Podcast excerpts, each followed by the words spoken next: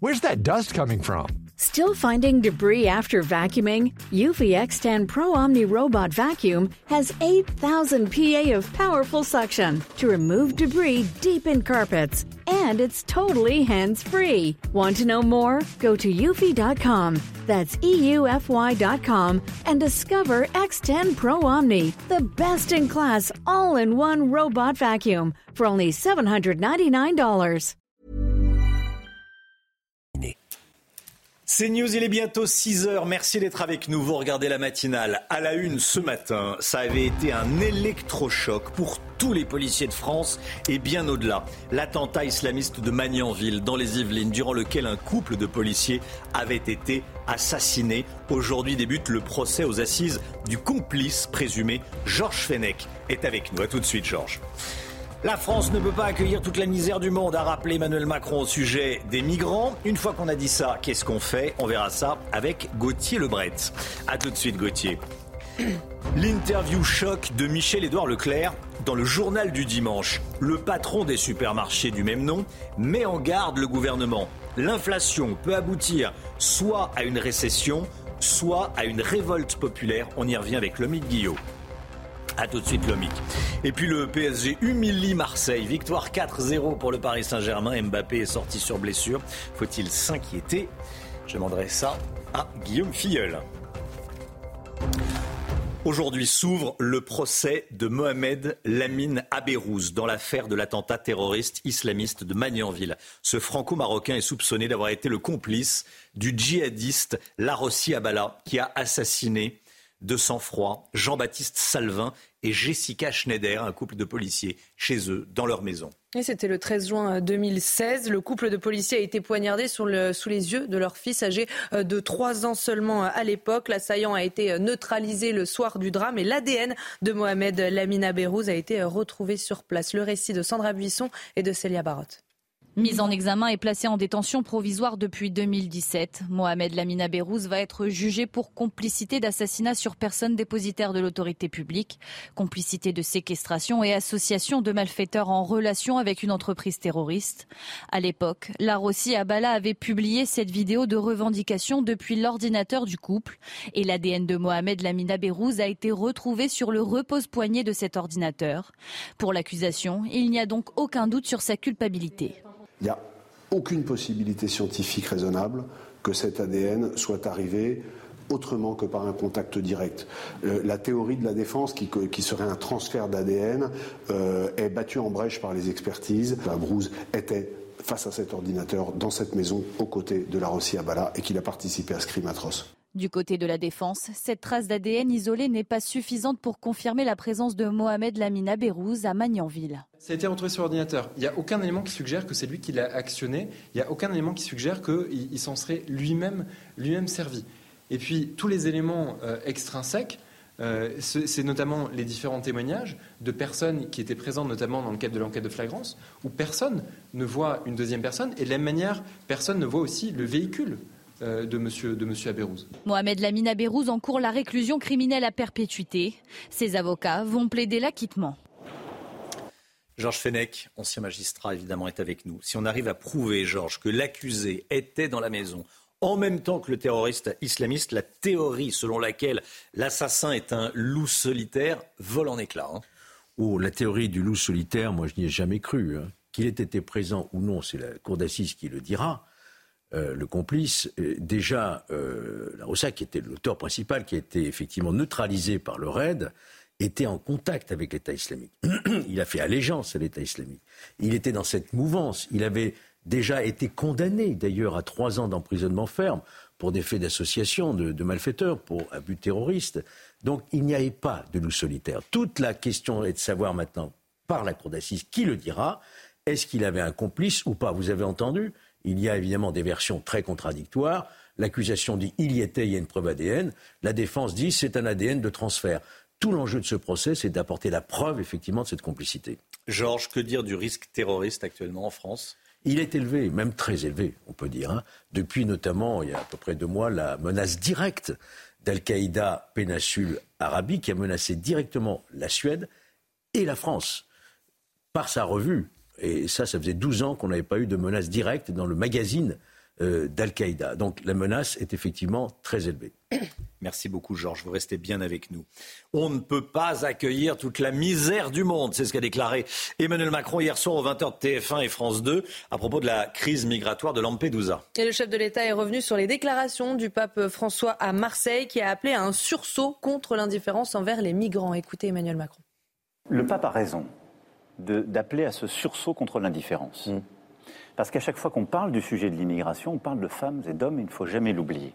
Il y a en moyenne environ 100 000 demandeurs d'asile chaque année dans notre pays. On accueille de plus en plus d'enfants, nos départements le savent, et l'État est à leur soutien et continuera de l'être, je veux ici leur dire. Il faut ce message d'universalisme. Moi, je ne suis pas indifférent et nous devons être humains, accueillir en particulier ceux qui fuient des conflits. Mais on doit aussi être rigoureux parce qu'on a un modèle social qui est généreux. Et on ne peut pas accueillir toute la misère du monde. Bon, Emmanuel Macron qui paraphrase euh, Michel Rocard. Gauthier Lebret, le président de la République veut se montrer ferme après la visite du pape. Hein. Oui, parce que même la phrase en entier de Michel Rocard, on ne peut pas accueillir toute la misère du monde, mais chacun doit prendre sa, part. Et effectivement, Emmanuel Macron dit que la France a largement euh, pris euh, euh, sa part. Alors, effectivement, vous posiez la question de la suite, parce que Emmanuel Macron a même reconnu que la France était un pays attractif pour l'immigration. Et sur ce plateau, sur Europe 1 et CNews, Gérald Darmanin ne s'était pas montré fermé à la réforme de l'AME, l'aide médicale d'État, pour la transformer en aide médicale d'urgence. C'était justement une demande des Républicains. Et tout l'enjeu pour le ministre de l'Intérieur, c'est de trouver trouver des compromis avec LR pour essayer de faire passer sa loi sur euh, l'immigration, si elle arrive un jour au Parlement, bien sûr, sans utiliser euh, de 49.3. Alors ce matin, le Figaro euh, révèle que sur la fameuse régularisation des travailleurs sans papier dans les métiers en tension, Emmanuel Macron dit qu'il faut en régulariser une partie, mais que le, effectivement, ça serait mieux si les Français travaillaient dans ces métiers en tension, puisque nous avons 3 millions de chômeurs. Mais Gérald Darmanin eh pourrait sortir cette mesure de son texte et donner le pouvoir aux préfet de régulariser cas par cas. Information du Figaro. Alors, ils ont fait réagir tout de suite les Républicains qui expliquent que ça existe déjà. Et Olivier Marlex remenace le gouvernement d'une motion de censure si effectivement cette mesure n'est pas euh, supprimée définitivement, puisque c'est euh, tout l'enjeu pour euh, le gouvernement. Alors, quand est-ce que ce texte va arriver au Parlement? C'est ça la vraie question. On parle de novembre au Sénat, de janvier à l'Assemblée nationale, mais d'autres prévoient même le report du texte, pourquoi pas après les européennes, pour s'enlever, et bien du côté du gouvernement, ce caillou dans la chaussure. Merci beaucoup Gauthier. Un nouveau coup de pouce euh, du gouvernement à la pompe. Emmanuel Macron a annoncé une nouvelle aide de 100 euros par voiture et par an pour les automobilistes les plus modestes qui ont besoin de leur voiture pour aller travailler, Chana. Hein. Oui, il a également dit euh, avoir renoncé à la vente de carburant à perte qui avait été euh, un fiasco et appelle maintenant à une vente à prix coûtant. Voilà, et soyez là à 6h45. On sera avec Francis Pousse, président des stations de service euh, Mobiliance, qui, je crois, n'est pas ravi, ravi de, de l'annonce d'Emmanuel Macron hier soir. Il sera avec nous 6h45 sur CNews. L'image suscite la polémique et la colère depuis ce week-end à Paris pendant la manifestation anti-police. Samedi, un véhicule de police a été violemment pris à partie par des individus violents. Et la scène a été euh, filmée. On voit un policier descendre de la voiture et sortir euh, son arme de service sans en faire euh, usage. Une réaction jugée disproportionnée par l'ultra-gauche. Le récit de Charles Pousseau, Sarah Fenzari et Célia Barotte. Après l'attaque d'un établissement bancaire, aux alentours de 16h30, lorsque le cortège progressait sur le boulevard de Clichy au nord de la capitale, des individus grimés et cagoulés ont attaqué à coups de barre de fer un véhicule de police avec à l'intérieur quatre agents. Pris au piège, l'un d'eux décide de s'extraire de la voiture et de sortir son arme pour faire reculer les manifestants. Une réaction réalisée dans les règles selon les syndicats de police. Le collègue euh, sort son arme, il a le doigt le long du pontet et non euh, euh, sur sa il ne peut pas tirer donc tout de suite. Et euh, en plus il, il est en position contact c'est-à-dire qu'il et en plus de, la position contact, si on entend on écoute bien la vidéo, le collègue fait des sommations verbales. Pour mettre fin à cette violente attaque, un équipage de la Brave est intervenu en renfort, mais trois policiers ont été blessés, dont deux au cervical. Grâce à la vidéosurveillance et à l'utilisation des drones, des individus ont été interpellés et le parquet a indiqué l'ouverture d'une enquête pour violence volontaire sur personne dépositaire de l'autorité publique, confiée à la Sûreté territoriale de Paris. Selon la préfecture de police, près de 1500 éléments radicaux étaient présents lors de cette manifestation, parmi les 9000 manifestants au total à Paris. Georges Fenech, votre regard de, magistrat, euh, c'est une véritable meute qui a attaqué ces policiers Les images sont parlantes, c'est une tentative de lynchage. Hmm. D'ailleurs, les deux des fonctionnaires qui étaient dans la voiture ont, été blessés. Si le fonctionnaire de police n'avait pas sorti son arme de manière dissuasive, il faut saluer son sang-froid parce qu'il n'a pas ouvert le feu. Ils étaient en état de légitime défense, hein, ça pouvait se justifier. Hmm. S'il n'y avait pas eu cette réaction, sans doute qu'ils euh, auraient été victimes d'un véritable lynchage. Donc on ne comprend pas cette polémique. Merci euh, Georges. Hmm. Euh, Gauthier Lebret. On rappelle qu'on a fait un sondage la semaine dernière et que plus de 80% des Français soutiennent les policiers qui font usage de leur hmm. arme quand ils sont attaqués. Et effectivement, il y a une inversion totale de la, de la culpabilité, notamment chez Sandrine Rousseau qui préfère euh, pointer eh bien, le policier plutôt que ceux qui prennent des barres de fer pour attaquer la voiture de police. Et ça, on y reviendra à, 6h50. Allez, le sport tout de suite. Avec Guillaume Filleul, on va revenir sur PSGOM, bien sûr. Retrouvez votre programme de choix avec Autosphère, premier distributeur automobile en France. Bon, euh, mauvaise soirée pour euh, les Marseillais. Hein. Euh, le PSG a survolé le Classico contre l'OM hier soir en clôture de la sixième journée de, Ligue 1. Victoire très nette de Paris, 4-0. une victoire très nette, hein. 4 hein, bah. buts à 0 pour le club parisien face à son rival marseillais. Paris qui a rapidement ouvert le score sur ce magnifique coup franc d'Ashraf Hakimi à la huitième minute. Randall Colomwani a doublé la mise, marquant son premier but sous les couleurs euh, du PSG, euh, peu avant euh, la mi-temps. Et Gonzalo Ramos a lui aussi inscrit ses premiers buts avec le PSG en inscrivant un doublé en seconde période pour sceller la victoire parisienne. Au classement, Paris remonte à la troisième place derrière Brest et Nice. Alors, seul petit ombre euh, au tableau, euh, Guillaume, Kylian Mbappé qui est sorti sur blessure. Oui, Kylian Mbappé hein, qui a été touché à la cheville gauche et n'est resté sur le terrain qu'une demi-heure, comme on peut le voir euh, sur ces images, là, ce contact avec Balerdi. Il devrait passer des examens pour connaître la gravité de sa blessure. Mais Luis Enrique s'est voulu rassurant à l'issue de la rencontre et a assuré qu'il devrait être disponible assez rapidement alors que le PSG rejoue dès samedi à Brest. Bon, on s'inquiète pas outre mesure. Non, ça devrait pouvoir le faire pour Mbappé. Bon, ça n'a pas empêché les Parisiens de fêter cette victoire avec leurs supporters. Oui, hein, la blessure d'Mbappé. Au coup de sifflet final, hein, tous les joueurs parisiens se sont réunis euh, au pied du euh, virage Hauteuil pour euh, fêter cette victoire et communier avec leurs supporters, comme vous pouvez le voir sur ces images, hein, de l'archourir, on les voit chanter, danser, se, bousculer. Enfin, danser, enfin sauter en l'air. Voilà, sautiller. ouais, c'était pas une danse. Oui, effectivement, oui. C'est pas avec les stars, oui. C'est pas avec les stars. Non, la chorégraphie n'est pas encore au point. Mais en tout cas, le, PSG a vécu une très belle soirée. L'OM, un petit peu moins. Hein, et le club marseillais qui, qui traverse une très mauvaise passe. Vous avez profité de votre programme de choix avec Autosphère, premier distributeur automobile en France. C'est News, il est 6h12. Merci beaucoup d'être avec nous. L'équipe est là, comme tous les matins.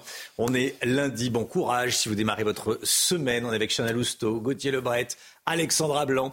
Georges Fenech nous accompagne ce matin, Guillaume Filleul pour le sport bien sûr et, et Guillaume pour, euh, pour l'écho. On va se retrouver dans un instant avec un, autre personnage de, la matinale qui ne sera pas sur ce plateau mais euh, par Skype, c'est le général Bruno Clermont.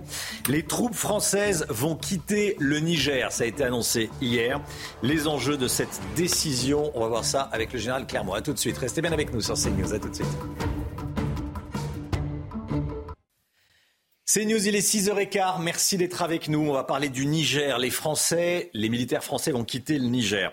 On sera dans un instant, quelques instants, avec le général Bruno Clermont. Mais tout d'abord, le point info. Chanel Housteau. Un nouveau coup de pouce du gouvernement à la pompe. Emmanuel Macron a annoncé une nouvelle aide de 100 euros par voiture et par an pour les automobilistes les plus modestes qui ont besoin de leur véhicule pour aller travailler. Le président s'est exprimé hier soir sur TF1 et sur France 2. Il a également dit avoir renoncé à la vente de carburant à perte et appelle maintenant à une vente à prix coûtant. Attention si vous êtes concerné, les prélèvements du reste à payer de l'impôt sur le revenu commencent aujourd'hui après la déclaration des revenus 2022 au printemps. 9 600 000 foyers fiscaux vont devoir verser un complément d'impôt. Près de 22 milliards d'euros n'ont pas encore été perçus par l'administration fiscale.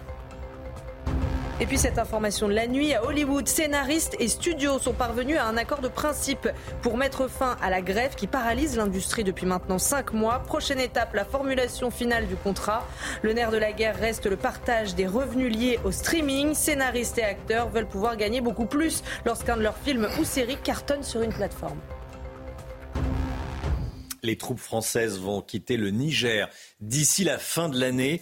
Les 1500 militaires français à la fin de l'année auront quitté le, territoire nigérien. C'est ce qu'a dit Emmanuel Macron euh, hier soir. Quant à l'ambassadeur de France au Niger, il va quitter euh, le territoire nigérien dans, dans, les prochaines heures. Le général Bruno Clermont est avec nous. Bonjour mon général.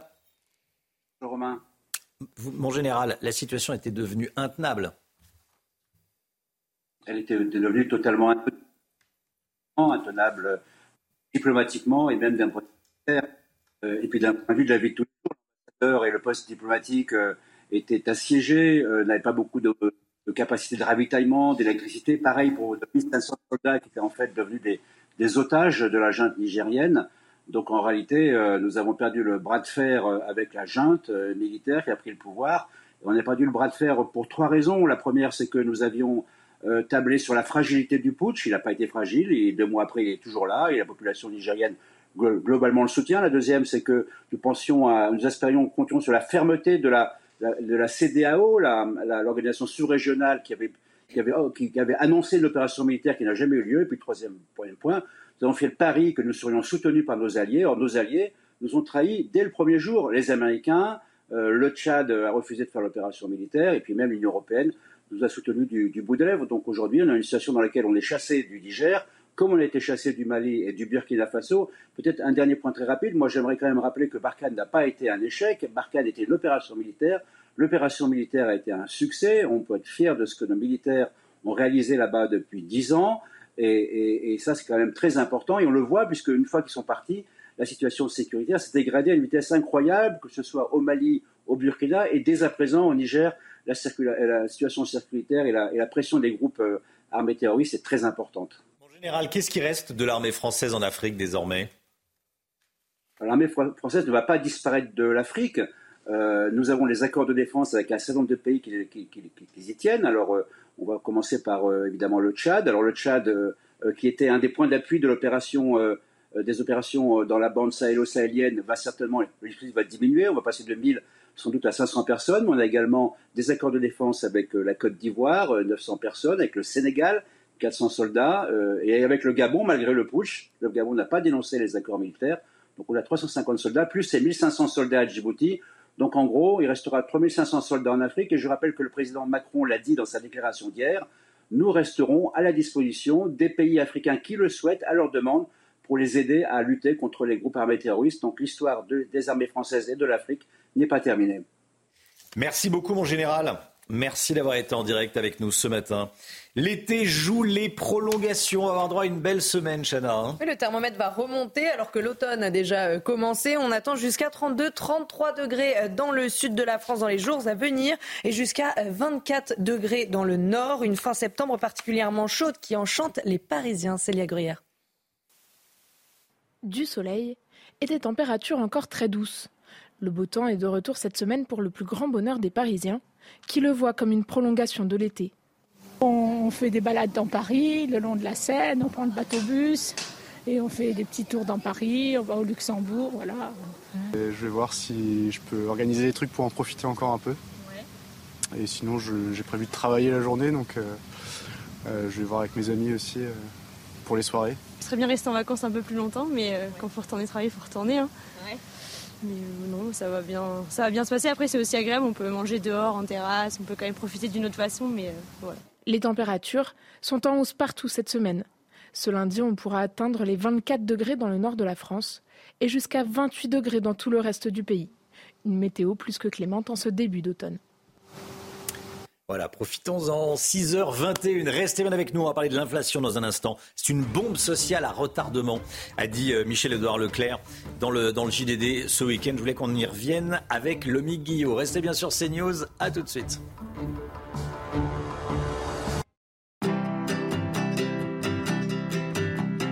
Votre programme avec Clésia, assureur d'intérêt général. L'économie avec vous, Lomi Guillot, je voulais qu'on y revienne absolument. Hier, dans le journal du dimanche, Michel-Édouard Leclerc a adressé un constat assez noir de la situation du pays, disant redouter que l'inflation ne se transforme en bombe sociale. Expliquez-nous. Oui, euh, effectivement, hein, Romain, il s'est montré euh, très pessimiste, euh, Michel-Édouard Leclerc, dans le JDD. Il dit redouter une révolte populaire en raison des prix devenus trop élevés, des carburants, évidemment, et de l'alimentation. On rappelle hein, que les ménages ont subi une inflation de près de 20% en deux ans sur les produits alimentaires, ce qui fait dire d'ailleurs à Michel-Édouard Leclerc qu'il y a un décalage entre les chiffres de l'inflation officielle, hein, qu'il estime minorée, et ce que ressentent les ménages lorsqu'ils font leurs courses. Pour lui, l'inflation, c'est comme un impôt supplémentaire qui toucherait les Français et notamment les plus modestes, un impôt injuste et illégitime car non voté par le Parlement, un impôt qu'au passage il ne voit pas euh, reculer, estimant que l'inflation sera encore au moins de 4% en 2024, 4% de trop. Alors pour lui, qui sont les responsables de cette inflation Alors évidemment, hein, il, refuse, il réfute hein, toute responsabilité de la grande distribution sur les hausses de prix qu'il dit subir comme les consommateurs. Il pointe les industriels. Hein. Il rappelle qu'ils ont largement profité de la hausse des prix pour améliorer leurs marges, surfant même sur la guerre en Ukraine pour certains pour augmenter indûment euh, les prix. Un tiers de l'inflation en France viendrait des augmentations de marge des grands industriels. Il le rappelle, mais ce n'est pas lui qui le dit, ce sont deux rapports parlementaires. Il estime également que le gouvernement n'est pas vraiment à la hauteur euh, en ce moment. Il revient bien entendu sur le couac hein, euh, de euh, cette vente à perte des carburants, avec des mots assez durs contre Elisabeth Borne. Pour lui, c'est donc bien un couac, même si l'idée a depuis été abandonnée, comme l'a confirmé Emmanuel Macron hier soir. Alors, il dit aussi avoir peur pour le climat social. Hein. Oui, et ça, c'est vraiment euh, inquiétant. Mm. Il euh, le dit. L'histoire rappelle que la hausse des prix a toujours été précurseur de révoltes populaires. Il rappelle évidemment que le mouvement des Gilets jaunes est né d'un ras-le-bol des hausses de prix, euh, notamment de l'essence. Il craint aussi qu'après cette hausse, le pays n'entre en récession, ce qui serait évidemment une très mauvaise nouvelle pour l'économie mais encore plus pour les ménages. Pas sûr face à tout ça que la mesurette d'un chèque carburant de 100 euros pour les Français les plus modestes, mesure qui avait bénéficié à 4,3 millions de ménages euh, en début d'année, pas sûr que cette mesure soit suffisante pour calmer la grogne qui monte. C'était votre programme avec Clésia, assureur d'intérêt général. 6h27, bienvenue à tous. Le temps, Alexandra Blanc. C'est l'heure de vous plonger dans la météo avec Mondial Piscine. Mondial Piscine, la passion de réaliser vos rêves. Alexandra, c'est le retour de la fraîcheur matinale ce matin. Hein oui, couvrez-vous si vous êtes sur les régions de l'Est avec des températures un petit peu plus fraîches. Regardez seulement 3,6 degrés au puy en ce matin, 5 degrés en moyenne à Colmar ou encore 5 degrés euh, du côté de Troyes. Ce sont des températures qui ne sont pas hivernales mais qui baissent un petit peu. Donc retour de la fraîcheur matinale, ciel dégagé ce matin et donc conséquence, les températures ont tendance à baisser. Alors ce matin, on retrouve un temps très lumineux partout, excepté sur le nord-ouest. On a seulement euh, quelques petits nuages en marge d'une perturbation qui circule sur les îles britanniques, un petit peu de brouillard également en allant euh, vers le Pays Basque. Et puis dans l'après-midi, regardez, toujours un temps légèrement laiteux, légèrement voilé entre les pays de la Loire, la pointe du Cotentin ou encore les régions du Nord, partout ailleurs. Plein soleil, un petit peu de vent du côté de la Corse. Et puis côté température, je vous le disais, un peu de fraîcheur ce matin, 4 à 5 degrés à la faveur d'un ciel dégagé sur le centre. C'est beaucoup plus doux en Bretagne avec les nuages, avec en moyenne 13 à 14 degrés entre Brest et Rennes. Et puis dans l'après-midi, regardez les températures, températures qui s'envolent de nouveau un petit avant-goût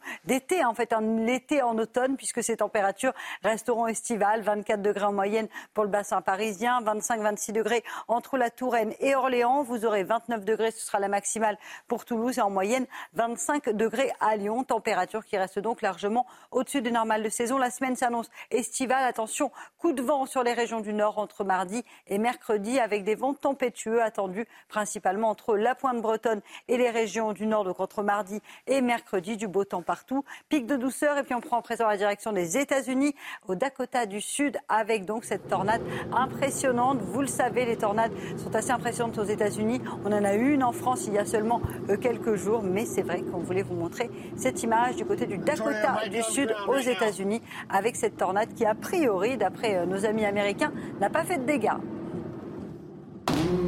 C'était la météo avec Mondial Piscine. Mondial Piscine la passion de réaliser vos rêves. Il est bientôt 6h30, vous regardez la matinale de CNews. Merci d'être avec nous. À la une ce matin, cette agression inqualifiable commise par une mère de famille. Elle a voulu venger son fils qui avait été frappé, griffé par un autre élève. La scène a été filmée. Vous avez été choqué par l'agression commise sur des policiers par des militants d'extrême gauche lors de la manifestation anti-police samedi dernier. L'agression qui a débuté quelques instants avant. Et on va vous montrer l'intégralité de la séquence. On y reviendra également dans l'édito politique à 6h50 avec vous, Gauthier Lebret. Fini la vente à perte. Emmanuel Macron propose désormais que l'essence soit vendue à prix coûtant. Les stations-service peuvent-elles se permettre de ne pas faire de bénéfices? On ne fait pas de bénéfices si on vend à prix coûtant. Je serai avec Francis Pousse, président des stations-service chez Mobiliance, à 6h45. Et puis, le projet de loi immigration n'avance pas, faute de majorité à l'Assemblée nationale. Au sujet des papiers qui pourraient être donnés aux illégaux qui travaillent dans les métiers en tension, Emmanuel Macron a rappelé hier soir qu'il y avait quand même une priorité, que les Français occupent les postes à pourvoir parce qu'il y a encore 7% de chômage. Le Guillot, avec nous pour le détail.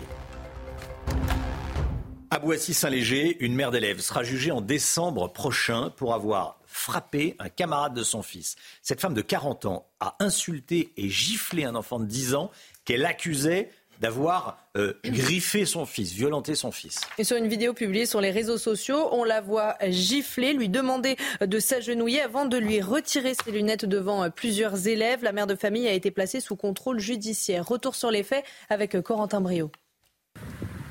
Nous sommes le mercredi 20 septembre, à la mi-journée à proximité d'un collège dans le Val-de-Marne. Une mère de famille interpelle un jeune adolescent de 10 ans, élève du même collège que son fils, et l'accuse d'avoir été violent avec lui. L'adolescent nie, la mère le gifle plusieurs fois, elle le force ensuite à se mettre à genoux. La maman commence à l'insulter et le menacer devant un groupe de personnes qui filment la scène. Elle oblige même son fils à gifler la victime. Je reviens, c'est moi qui te malmène devant tout le collège. La femme est interpellée le lendemain après qu'une plainte ait été déposée à son encontre par les parents pour violence sur mineur de 15 ans. Provocation directe d'un mineur à commettre un délit et injure raciale. La mère de famille est inconnue des services de police. Voilà, on, vous épargne les, euh, les insultes. Euh, les gens savent plus se, se, maîtriser en réalité. Georges Fenech, quel est votre commentaire sur ce que vous avez vu là? Ça fait partie euh, malheureusement de notre, notre époque. La, violence partout, y compris des mères de famille avec des enfants. Il faut reconnaître que c'est quand même assez choquant de voir une telle, une telle réaction euh, devant l'école. Enfin, c'est quand même incroyable. On se maîtrise. On, se maîtrise, mais là, on ne se maîtrise plus, bah manifestement. Et il faudra que la, justice sanctionne hein, ce type de comportement. Elle sera jugée, en, elle sera jugée en, décembre, en décembre prochain. Le projet de loi immigration n'avance pas, faute de majorité à l'Assemblée nationale. Au sujet des papiers qui pourraient être donnés aux illégaux qui travaillent dans les métiers en tension, Emmanuel Macron a rappelé hier soir qu'il y avait quand même une priorité, l'homme Guillaume, que les Français occupent les postes à pourvoir parce qu'il y a encore 7% de chômage. Le euh, ça semble être une mesure de bon sens. Oui, c'est vrai, Romain. Pourquoi aller chercher de la main-d'œuvre ailleurs quand il y a 6 euh, millions de Français sans emploi, dont 2,2 millions inscrits euh, à Pôle emploi? D'autant que la Banque de France hein, a lancé l'alerte la semaine dernière. Le chômage pourrait remonter dans les mois qui viennent en France. Si Emmanuel Macron veut atteindre son objectif de plein emploi, il faut que les Français sans emploi en trouvent un et rapidement si possible. Or, il y a encore un vivier d'emplois non pourvus. 375 000 exactement actuellement, mais ce chiffre est en recul euh, sur un an. En réalité, il pourrait y en avoir un peu plus parce que les statistiques ne prennent en compte que les entreprises de plus de 10 salariés. Or, on le sait, il y a des artisans, des PME qui ont du mal à recruter. Les métiers pour lesquels on a le plus besoin de bras sont tous les métiers du service à domicile, les métiers des troisième et quatrième âge, ainsi que tous les métiers de la restauration. C'est des emplois évidemment euh, contraignants avec des contraintes horaires ou physiques. Au printemps, Olivier Dussopt avait assuré que les éventuelles régularisations de sans-papiers ne concerneraient que quelques milliers de personnes. Pour Emmanuel Macron, il vaudrait mieux que ces quelques milliers de personnes soient françaises.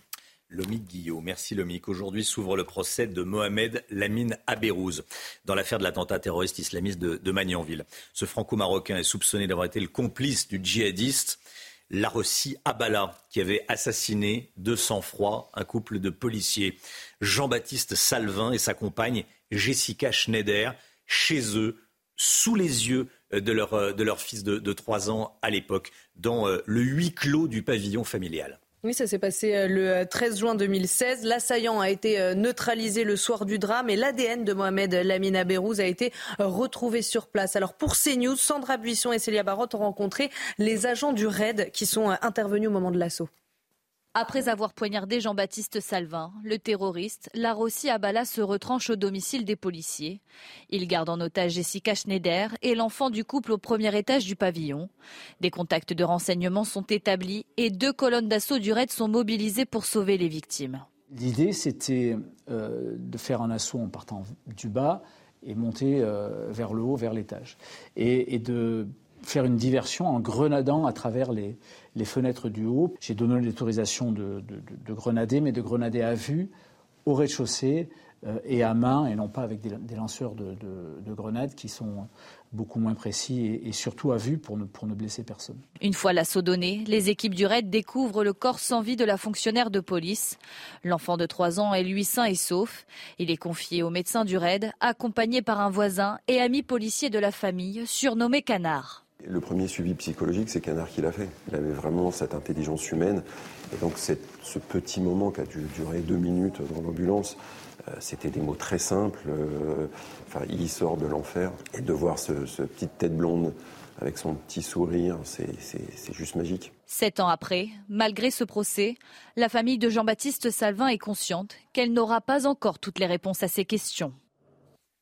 Et on sera avec un policier à 7h10, avec Axel Ronde, porte-parole euh, du euh, syndicat CFTC Police. Et avec vous, Georges Fenech, évidemment.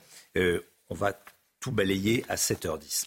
Après les élections sénatoriales, la Chambre haute, le Sénat, reste stable dans son rapport de force politique. Le Sénat reste dominé par la droite et le centre. Un scrutin également marqué par le retour du Rassemblement national qui gagne trois sièges. De son côté, Renaissance devrait en perdre entre 3 et 4. Le républicain Gérard Larcher a été réélu à 74 ans pour un sixième mandat dans les Yvelines et il devrait très certainement être reconduit président du Sénat le 2 octobre prochain on vous emmène au carnaval. Le carnaval, on connaît. Euh, le carnaval dans les airs, un petit peu moins. Hein oui, la 50e édition de la Coupe Icar était organisée euh, hier dans le Grésivaudan en Isère. C'est la plus grande manifestation mondiale de sport aérien. Les 150 participants se sont envolés euh, en parapente ou en deltaplane avec leur déguisement. Vous l'avez vu avec Avatar à l'instant. Un soleil magnifique accompagné, a accompagné cette journée colorée dans une ambiance déjantée. Ah, c'est sympa ça. C'est sympa, c'est sympa. Oui, mais on, ne vous demande pas d'y aller. Hein. C'est sympa à voir. On vous demande pas de voler avec nous. Oui, voilà, c'est sympa à voir. exactement. on ferait moins les malins si on devait. Pas bleu comme Avatar, plutôt vert comme Shrek. Oui, voilà, c'est ça. Notre personnage. Allez, le sport avec de la F1 tout de suite. Retrouvez votre programme de choix avec Autosphère, premier distributeur automobile en France. En Formule 1, Max Verstappen a repris ses bonnes habitudes en remportant le Grand Prix du Japon. Je ne sais pas si c'est des bonnes habitudes, mais en tout cas, repris ses habitudes. Oui, parce qu'il a signé, écoutez bien, sa 13e victoire en 16 Grands Prix en s'imposant devant les McLaren de Lando Norris et Oscar Piastri. Avec cette victoire, il a offert hein, le titre de hmm. champion du monde des constructeurs à Red Bull et il s'est rapproché, lui, de son euh, troisième titre de champion du monde qu'il pourrait décrocher euh, dans 15 jours au Qatar. Mais surtout, regardez le trophée qu'il a reçu après euh, la course. Je ne sais pas si on va pouvoir. Regardez, il est là. C'est une, un trophée. Il suffisait de l'embrasser, regardez bien, pour que le drapeau des Pays-Bas apparaisse. Ah, c'est drôle. Ça voilà. on dirait un ventilateur. drôle, Mais... Il suffisait de l'embrasser et le drapeau des Pays-Bas, d'où est, ah, Max Verstappen. Alors en revanche, pas de trophée euh, pour euh, Pierre Gasly, mais une très grosse colère, Guillaume. Hein. Ah oui, le pilote français a franchi la ligne d'arrivée dans une colère noire. Regardez-le euh, pester dans son Alpine. Pierre Gasly, il n'a tout simplement pas compris pourquoi son équipe lui a demandé de laisser passer son coéquipier alors qu'il était 9e. Il s'est voilà, emporté et il aura fini donc la course à la 10e place.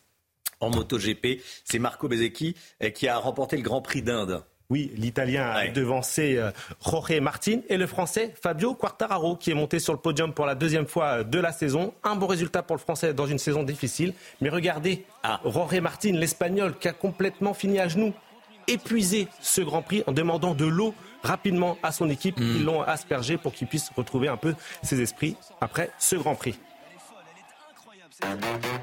Vous avez profité de votre programme de choix avec Autosphère, premier distributeur automobile en France. Il est 6h39. Merci d'être avec nous. L'équipe est là, comme tous les matins. Et dans un instant, on sera en direct avec Francis Pousse, président des stations-service euh, Mobiliance. On va parler évidemment euh, de ce chèque de 100 euros pour ceux qui vont euh, travailler en voiture. Et surtout de cette demande du président de la République faite aux distributeurs de, carburant de vendre à prix coûtant, c'est-à-dire de ne pas faire de bénéfices. On va voir comment c'est accueilli par les professionnels. Restez bien avec nous sur CNews. À tout de suite. C'est News, il est 6h43. Le carburant vendu non plus à perte, mais à prix coûtant. Qu'est-ce que ça change? On va en parler avec Francis Pousse dans un instant, euh, président des stations-service Mobiliance. Mais tout d'abord, le point info avec vous, Chana Lousteau. Aujourd'hui s'ouvre le procès de Mohamed Lamina Beyrouz dans l'affaire de l'attentat terroriste de Magnanville. Ce franco-marocain est soupçonné d'avoir été le complice du djihadiste Larossi Abala qui a assassiné Jean-Baptiste Salvin et Jessica Schneider chez eux. Le 13 juin 2016, le couple de policiers a été poignardé sous les yeux de leur fils âgé de 3 ans à l'époque. L'assaillant a été neutralisé le soir du drame. L'ADN de Mohamed Lamina Beyrouz a été retrouvé sur place. La réforme du RSA arrive aujourd'hui à l'Assemblée nationale. Les débats s'annoncent mouvementés puisqu'une mesure fait particulièrement polémique. Le projet de loi plein emploi prévoit 15 heures d'activité minimum par semaine pour pouvoir être bénéficiaire. Un texte voté par le Sénat, mais le gouvernement insiste pour garder une certaine souplesse, notamment pour les personnes éloignées de l'emploi depuis longtemps.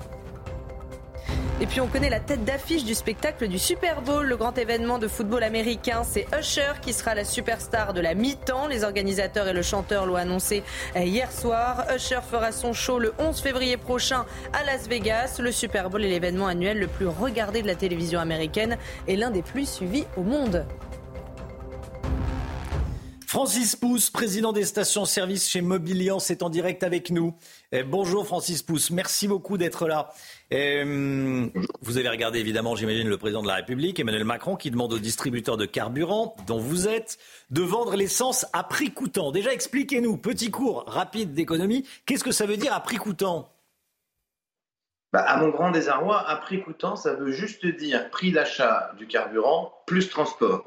Pourquoi à mon grand désarroi? Parce que ça fait plusieurs années qu'on avait milité pour une redéfinition de la vente à perte, à savoir, est-ce qu'il me paraît normal intégrer un minimum de coût dans cette notion de, de, vente euh, en, prix coûtant, c'est-à-dire euh, un, un, peu de l'amortissement de la station, éventuellement euh, les commissions carte bleue et évidemment un peu du salaire. Donc, ça veut dire que ça vous comprendrez pas le salaire du pompiste, le salaire de la personne, le salaire du, du caissier, ça n'est pas inclus dans le prix coûtant. Tout à fait. Et c'est déjà bien entendu pour ça que nous ne pouvons pas jouer avec ces mesures de prix coûtant, puisqu'il y a en moyenne beaucoup plus de salariés dans nos stations-service que dans les grandes surfaces qui sont euh, pour beaucoup en partie ou tout ou partie en, automate. Donc euh, cette mesure n'est pas plus acceptable pour nous que celle qui a été prononcée la semaine dernière, à savoir la vente à perte.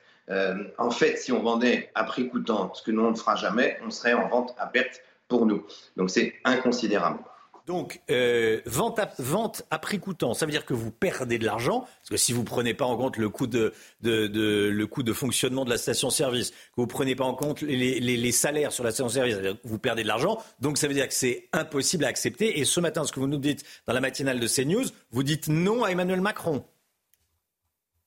Je dis qu'en tout cas, dans les réseaux que je représente, hors euh, le réseau Total qui a sa mesure de, de bouclier à 1,99€, on ne peut pas faire mieux. Déjà, on a une grosse tension puisque dans beaucoup d'endroits, malheureusement, le prix à la pompe a dépassé les, 2 euros. Donc, on a une évasion de clientèle et c'est pas, absolument pas possible pour nous de faire du, prix coûtant. Donc, on va se retrouver encore une fois dans un marché déséquilibré. Et c'est pour ça qu'on continue euh, à exiger la mesure qui a été évoquée la semaine dernière, enfin début de semaine, lundi dernier exactement, avec Bruno Le Maire, un fonds de compensation parce que nos stations, si le carburant est durablement euh, haussier, vont euh, souffrir de ces concurrences.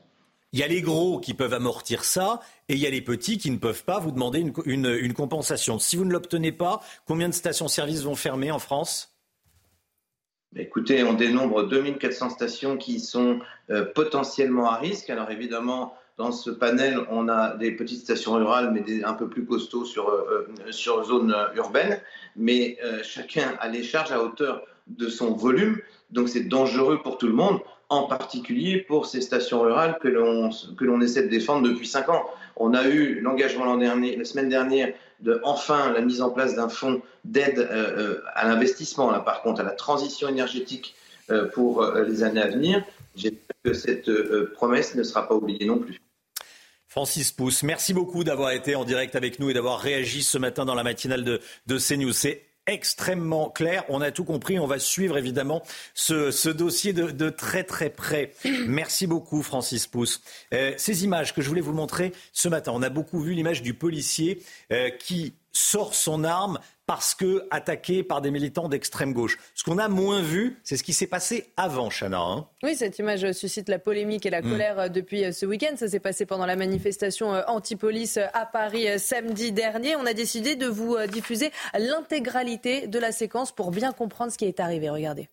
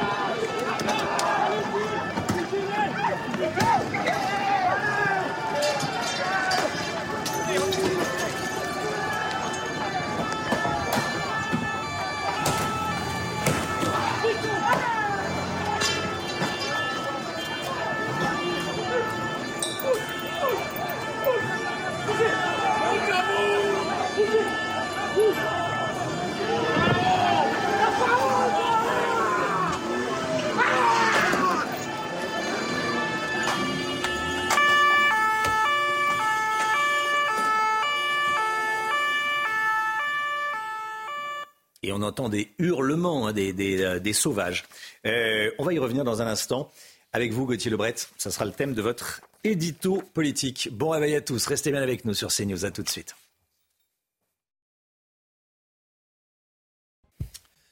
L'édito politique avec vous, Gauthier Lebret. Sandrine Rousseau justifie la violence contre les policiers. Vous avez vu cette scène de la voiture de police attaquée par des Black Blocs samedi lors de la manifestation anti-police. Le policier qui a ensuite sorti son arme, on l'a vu juste avant la pub. Eh bien, pour Sandrine Rousseau, le problème, ce ne sont pas les agresseurs de policiers, mais le fonctionnaire qui sort son arme. Gauthier, c'est une inversion totale des valeurs. Hein. Oui, elle parle de gestes inadmissibles. Et vous l'avez dit, euh, Romain, le geste inadmissible pour Sandrine Rousseau, ce n'était pas la barre de fer prise par un black bloc qui casse la vitre arrière de la voiture de police. Non, c'est le policier qui sort ensuite son arme et qui évite un véritable lynchage. Vous voyez, ce geste est inadmissible. Hmm. Et elle accompagne en plus Sandrine Rousseau d'une séquence tronquée parce qu'elle prend que la partie où le policier sort son arme, euh, vidéo publiée par le média de gauche euh, Blast. Et donc après, elle a réagi, on l'a interrogé Sandrine Rousseau. Et vous allez le voir, elle se pose la question comment se fait-il que le véhicule de police se soit retrouvé à ce point-là isolé? Comme pour rendre responsables de leur agression les policiers. Les victimes sont responsables de ce qui leur arrive. Écoutez Sandrine Rousseau. Comment se fait-il que cette voiture se soit retrouvée isolée dans cette situation? Il y a eu euh, des évolutions des, consignes de maintien de l'ordre dans bien des pays du monde, et je pense notamment à l'Allemagne et à l'Angleterre, qui ont euh, trouvé les manières d'apaiser les, manifestations avec des, des stratégies de désescalade. Voilà, elle rend responsable de leur agression les victimes. Ça serait comme dire à une femme agressée, qu'est-ce que tu faisais en jupe dans la rue? C'est le tweet d'une humoriste de France Inter qui a fait euh, beaucoup de buzz sur les réseaux sociaux. Même principe, une personne rentre tard chez, soir, euh, chez elle le soir et on lui demande pourquoi tu, tu, as, tu es rentré euh, si tard chez toi puisque tu as été agressé. Cette question, en fait, c'est vraiment une manière de remettre la responsabilité sur les policiers et donc sur les victimes. C'est une stratégie chez Sandrine Rousseau, ces déclarations pour faire le buzz? Bah, Elle n'en est pas à sa première outrance. Hein. C'est vrai, Romain, ni à son premier buzz. Elle en a fait une stratégie politique. On appelle ça le coup d'éclat permanent. D'ailleurs, ça marche, on parle d'elle ce matin. La question, c'est ça marche, mais est-ce que ça marche encore très très longtemps et jusqu'où ça peut marcher? Puisque, en fait, certes, elle est populaire sur une petite base militante, ultra, ultra militante, mais quand vous vous présentez à des, à des élections devant tous les Français, cette stratégie du coup d'éclat permanent peut agir comme un repoussoir et vous vous retrouvez à desservir votre cause et votre camp. D'ailleurs, c'est intéressant de souligner que Sandrine Rousseau est la seule à être allée aussi loin. Pour une fois, il ne faut pas s'habituer, mais les insoumis euh, se sont abstenus. Gauthier Lebret. Merci Gauthier. 8h10, la grande interview de Sonia Mabrouk qui reçoit ce matin sur CNews et Europe 1 Franz-Olivier Gisbert, journaliste, écrivain évidemment. Franz-Olivier Gisbert, Fogg, interrogé par Sonia Mabrouk ce matin 8h10 dans la grande interview. La musique tout de suite. Retrouvez votre programme avec Switch. Fournisseur producteur d'énergie qui vous permettrait de faire des économies sur votre facture d'électricité chez Switch.fr. Votre programme avec Groupe Verlaine. Isolation, centrale photovoltaïque et pompe à chaleur. Groupe Verlaine, le climat de confiance. C'est une tromperie qui ne passe pas. Ce matin, on vous fait découvrir Elle Réfé, le nouveau single de Shakira qui s'en prend à nouveau à son ex-mari, le footballeur Gérard Piquet. Alors si au départ cette chanson raconte la vie difficile des ouvriers ou encore les inégalités au travail, Shakira réussit à glisser quand même quelques pics à son ex-mari ainsi qu'à son ancien beau-père. Écoutez. El mismo café, la misma cocina, lo mismo de siempre, la misma rutina, otro día de mierda, otro día en la oficina.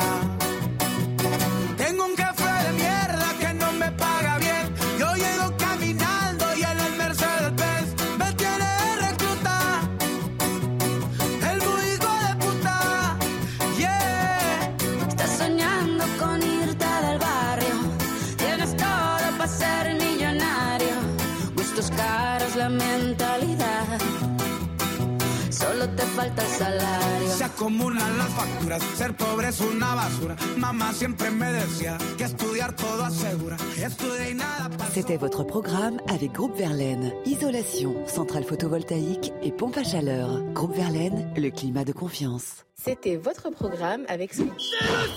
Fournisseur producteur d'énergie qui vous permettrait de faire des économies sur votre facture d'électricité chez Switch.fr. La météo tout de suite, le temps avec un pic de douceur attendu. C'est l'heure de vous plonger dans la météo avec Mondial Piscine. Mondial Piscine, la passion de réaliser vos rêves.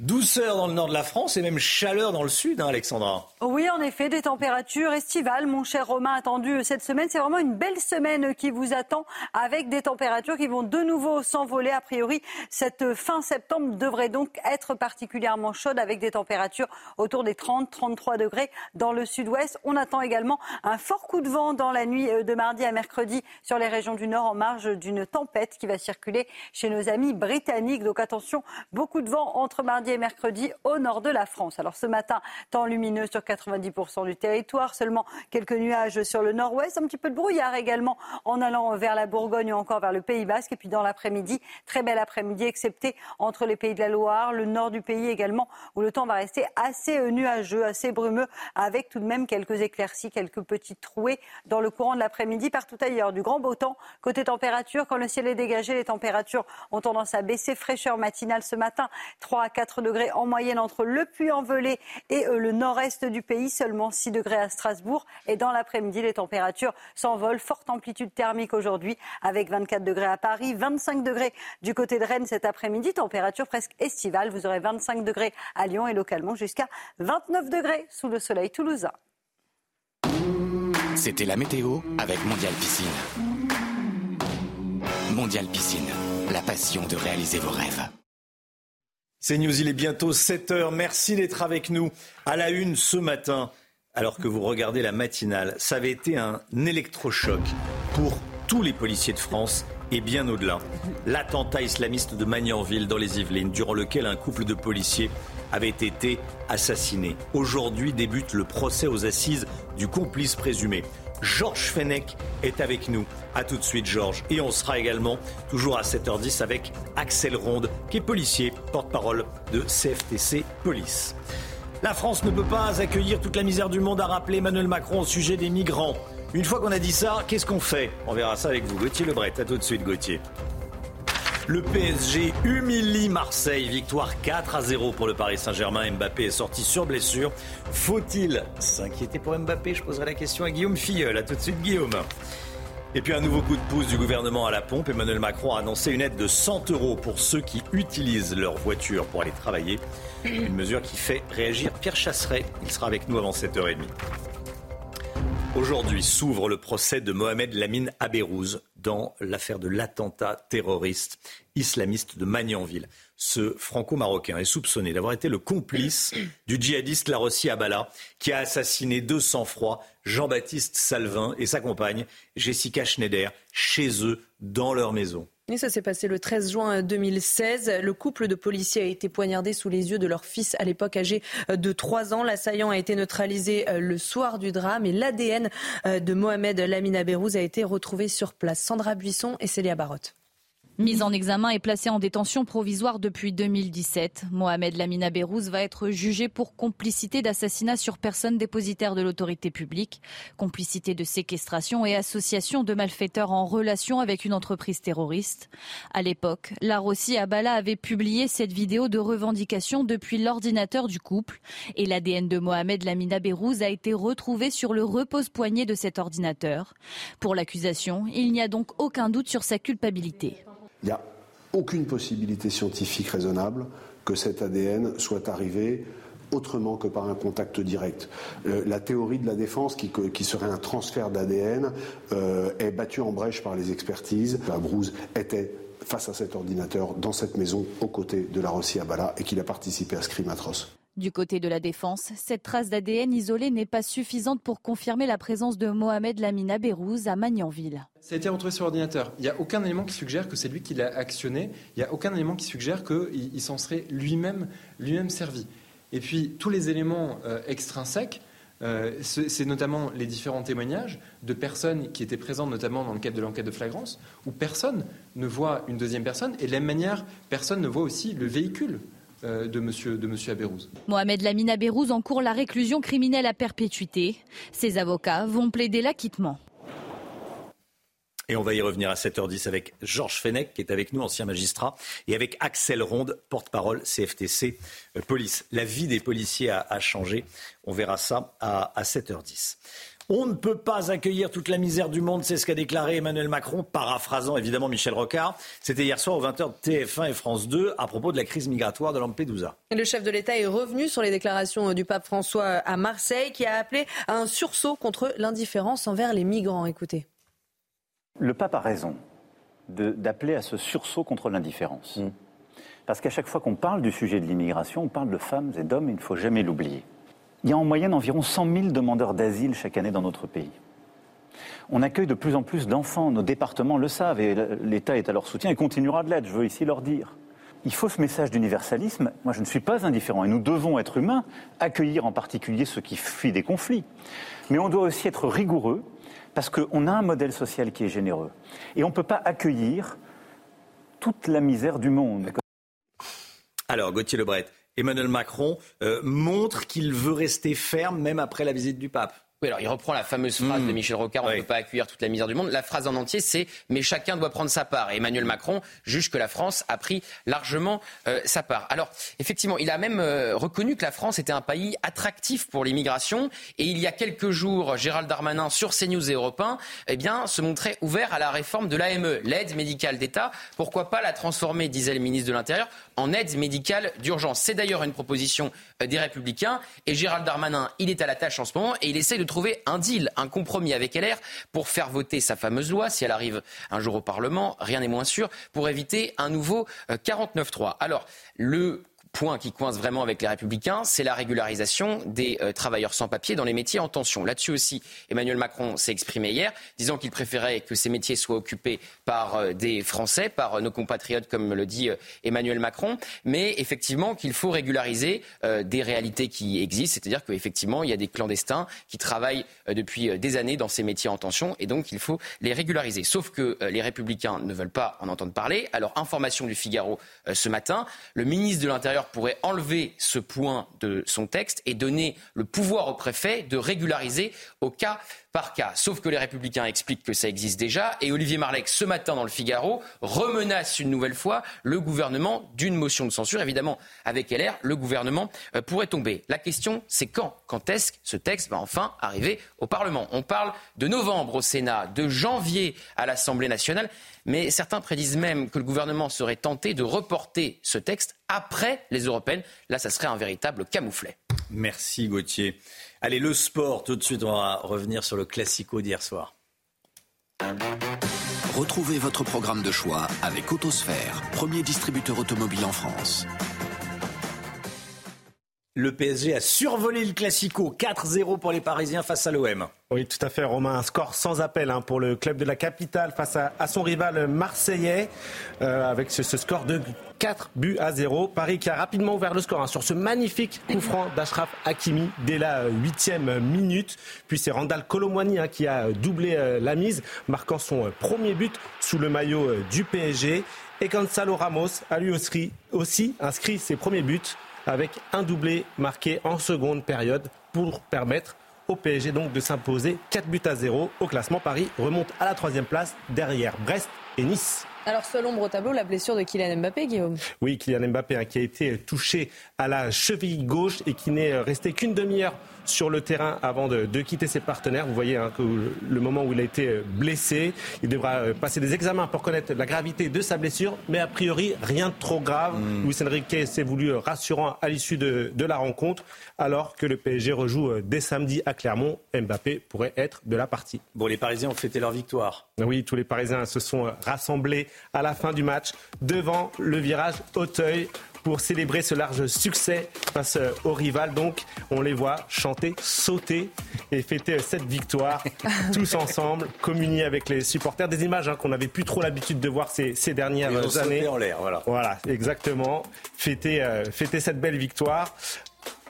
Conclure cette soirée, conclure cette belle soirée qui a été un peu moins belle pour Marseille qui traverse une mauvaise passe. Effectivement, merci Guillaume. Vous avez profité de votre programme de choix avec Autosphère, premier distributeur automobile en France.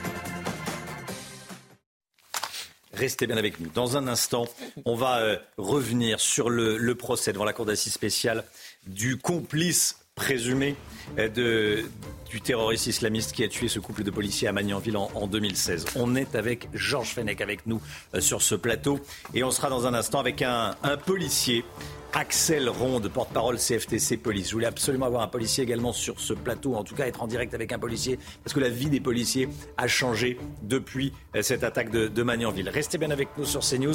On se retrouve dans quelques instants, juste après la petite pub. À tout de suite.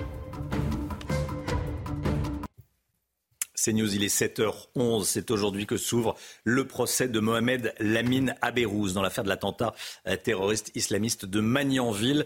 Il est franco-marocain. Il est soupçonné d'avoir été le, le complice du djihadiste qui a assassiné de sang-froid un couple de policiers chez lui à Magnanville. Jean-Baptiste Salvin et Jessica Schneider. On est avec Georges Fenech, ancien magistrat, et on est également avec Axel Ronde, porte-parole du syndicat CFTC euh, Police. Bonjour Axel Ronde, merci beaucoup d'être euh, avec nous.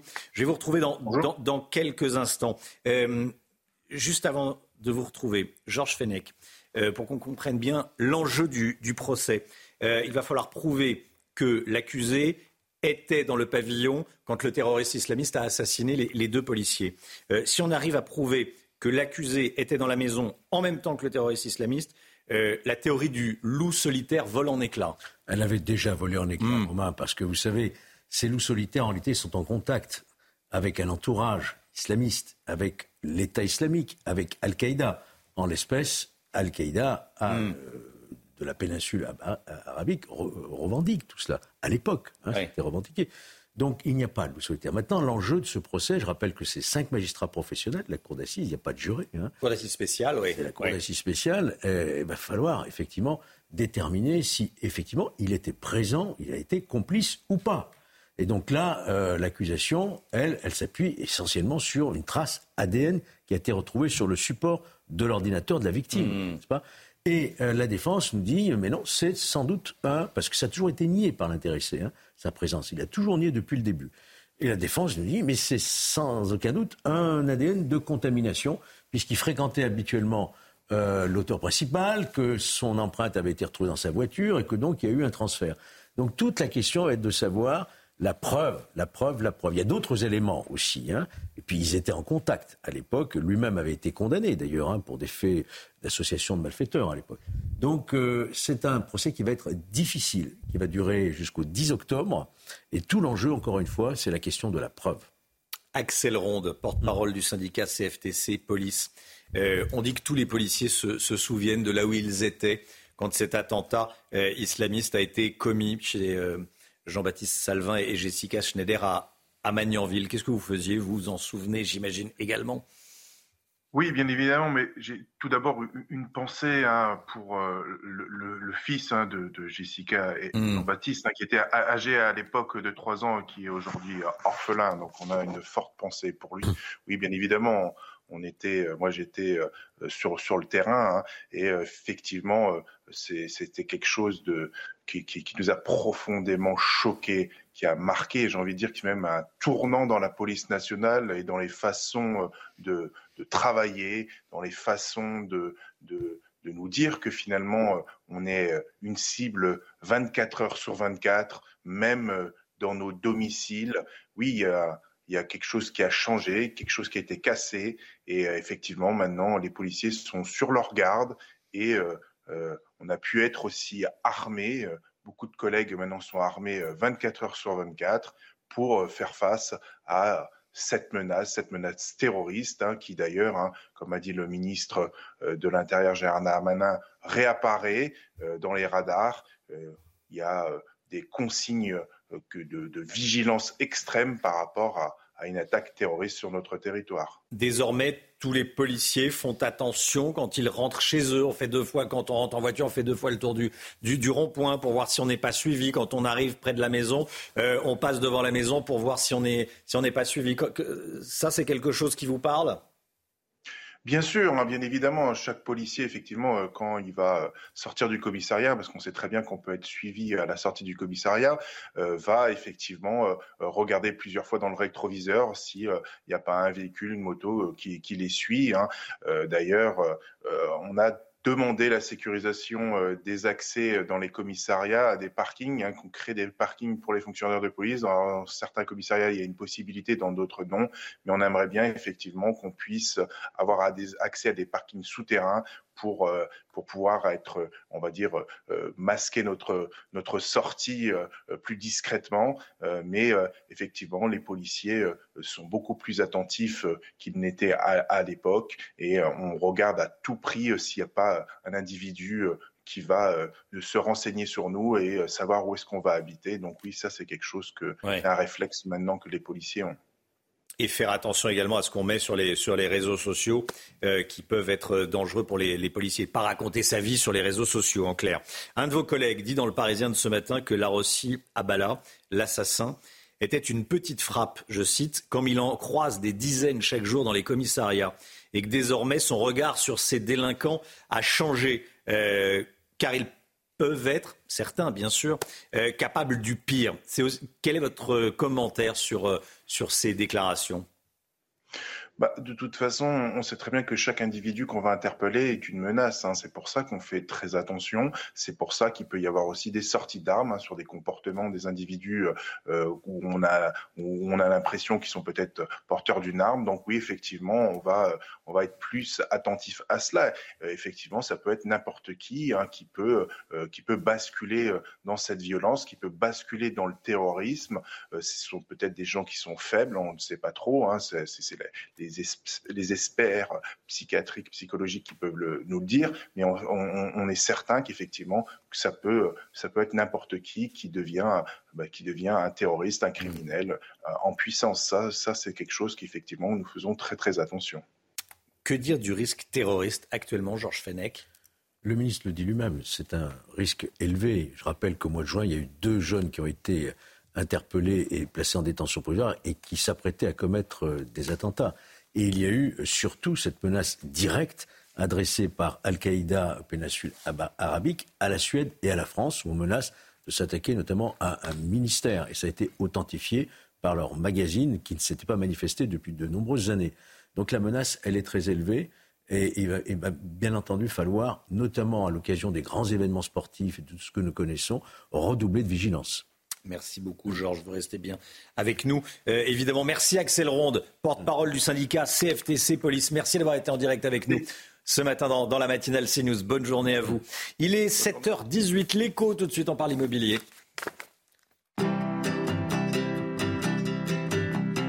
Votre programme avec Lesia, assureur d'intérêt général.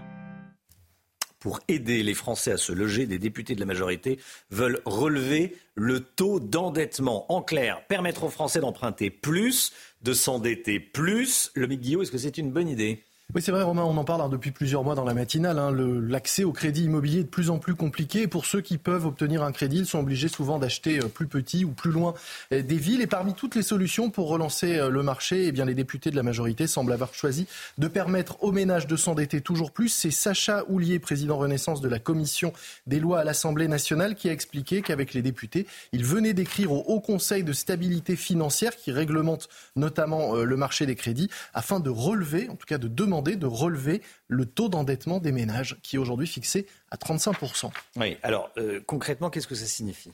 Alors, très concrètement, avec un exemple, aujourd'hui, on peut s'endetter à hauteur de 35% de ses revenus au maximum. Ça signifie qu'un salarié qui gagne le SMIC peut rembourser au maximum 484 euros par mois.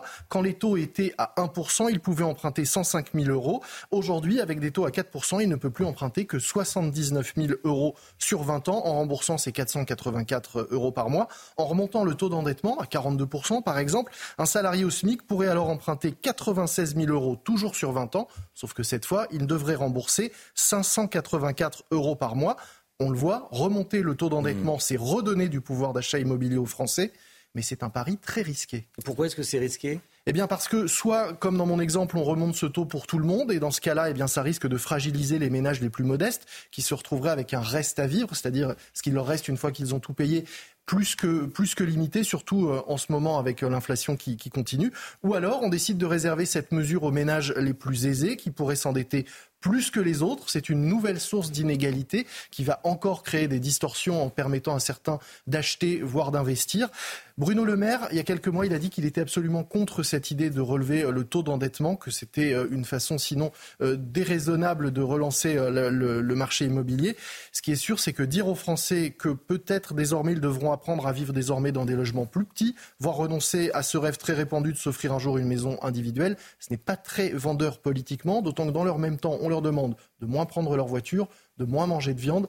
Décidément, le temps n'est pas clément pour les ménages. Votre programme avec Lesia, assureur d'intérêt général.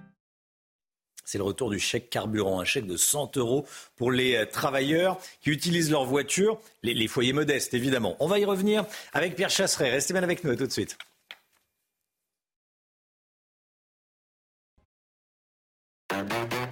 Retrouvez votre programme de choix avec Autosphère, premier distributeur automobile en France.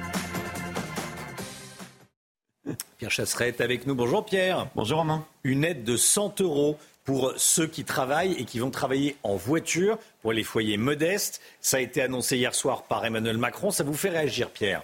Je la voyais venir. Hein. Franchement, je me suis dit qu'on allait arriver sur quelque chose comme ça.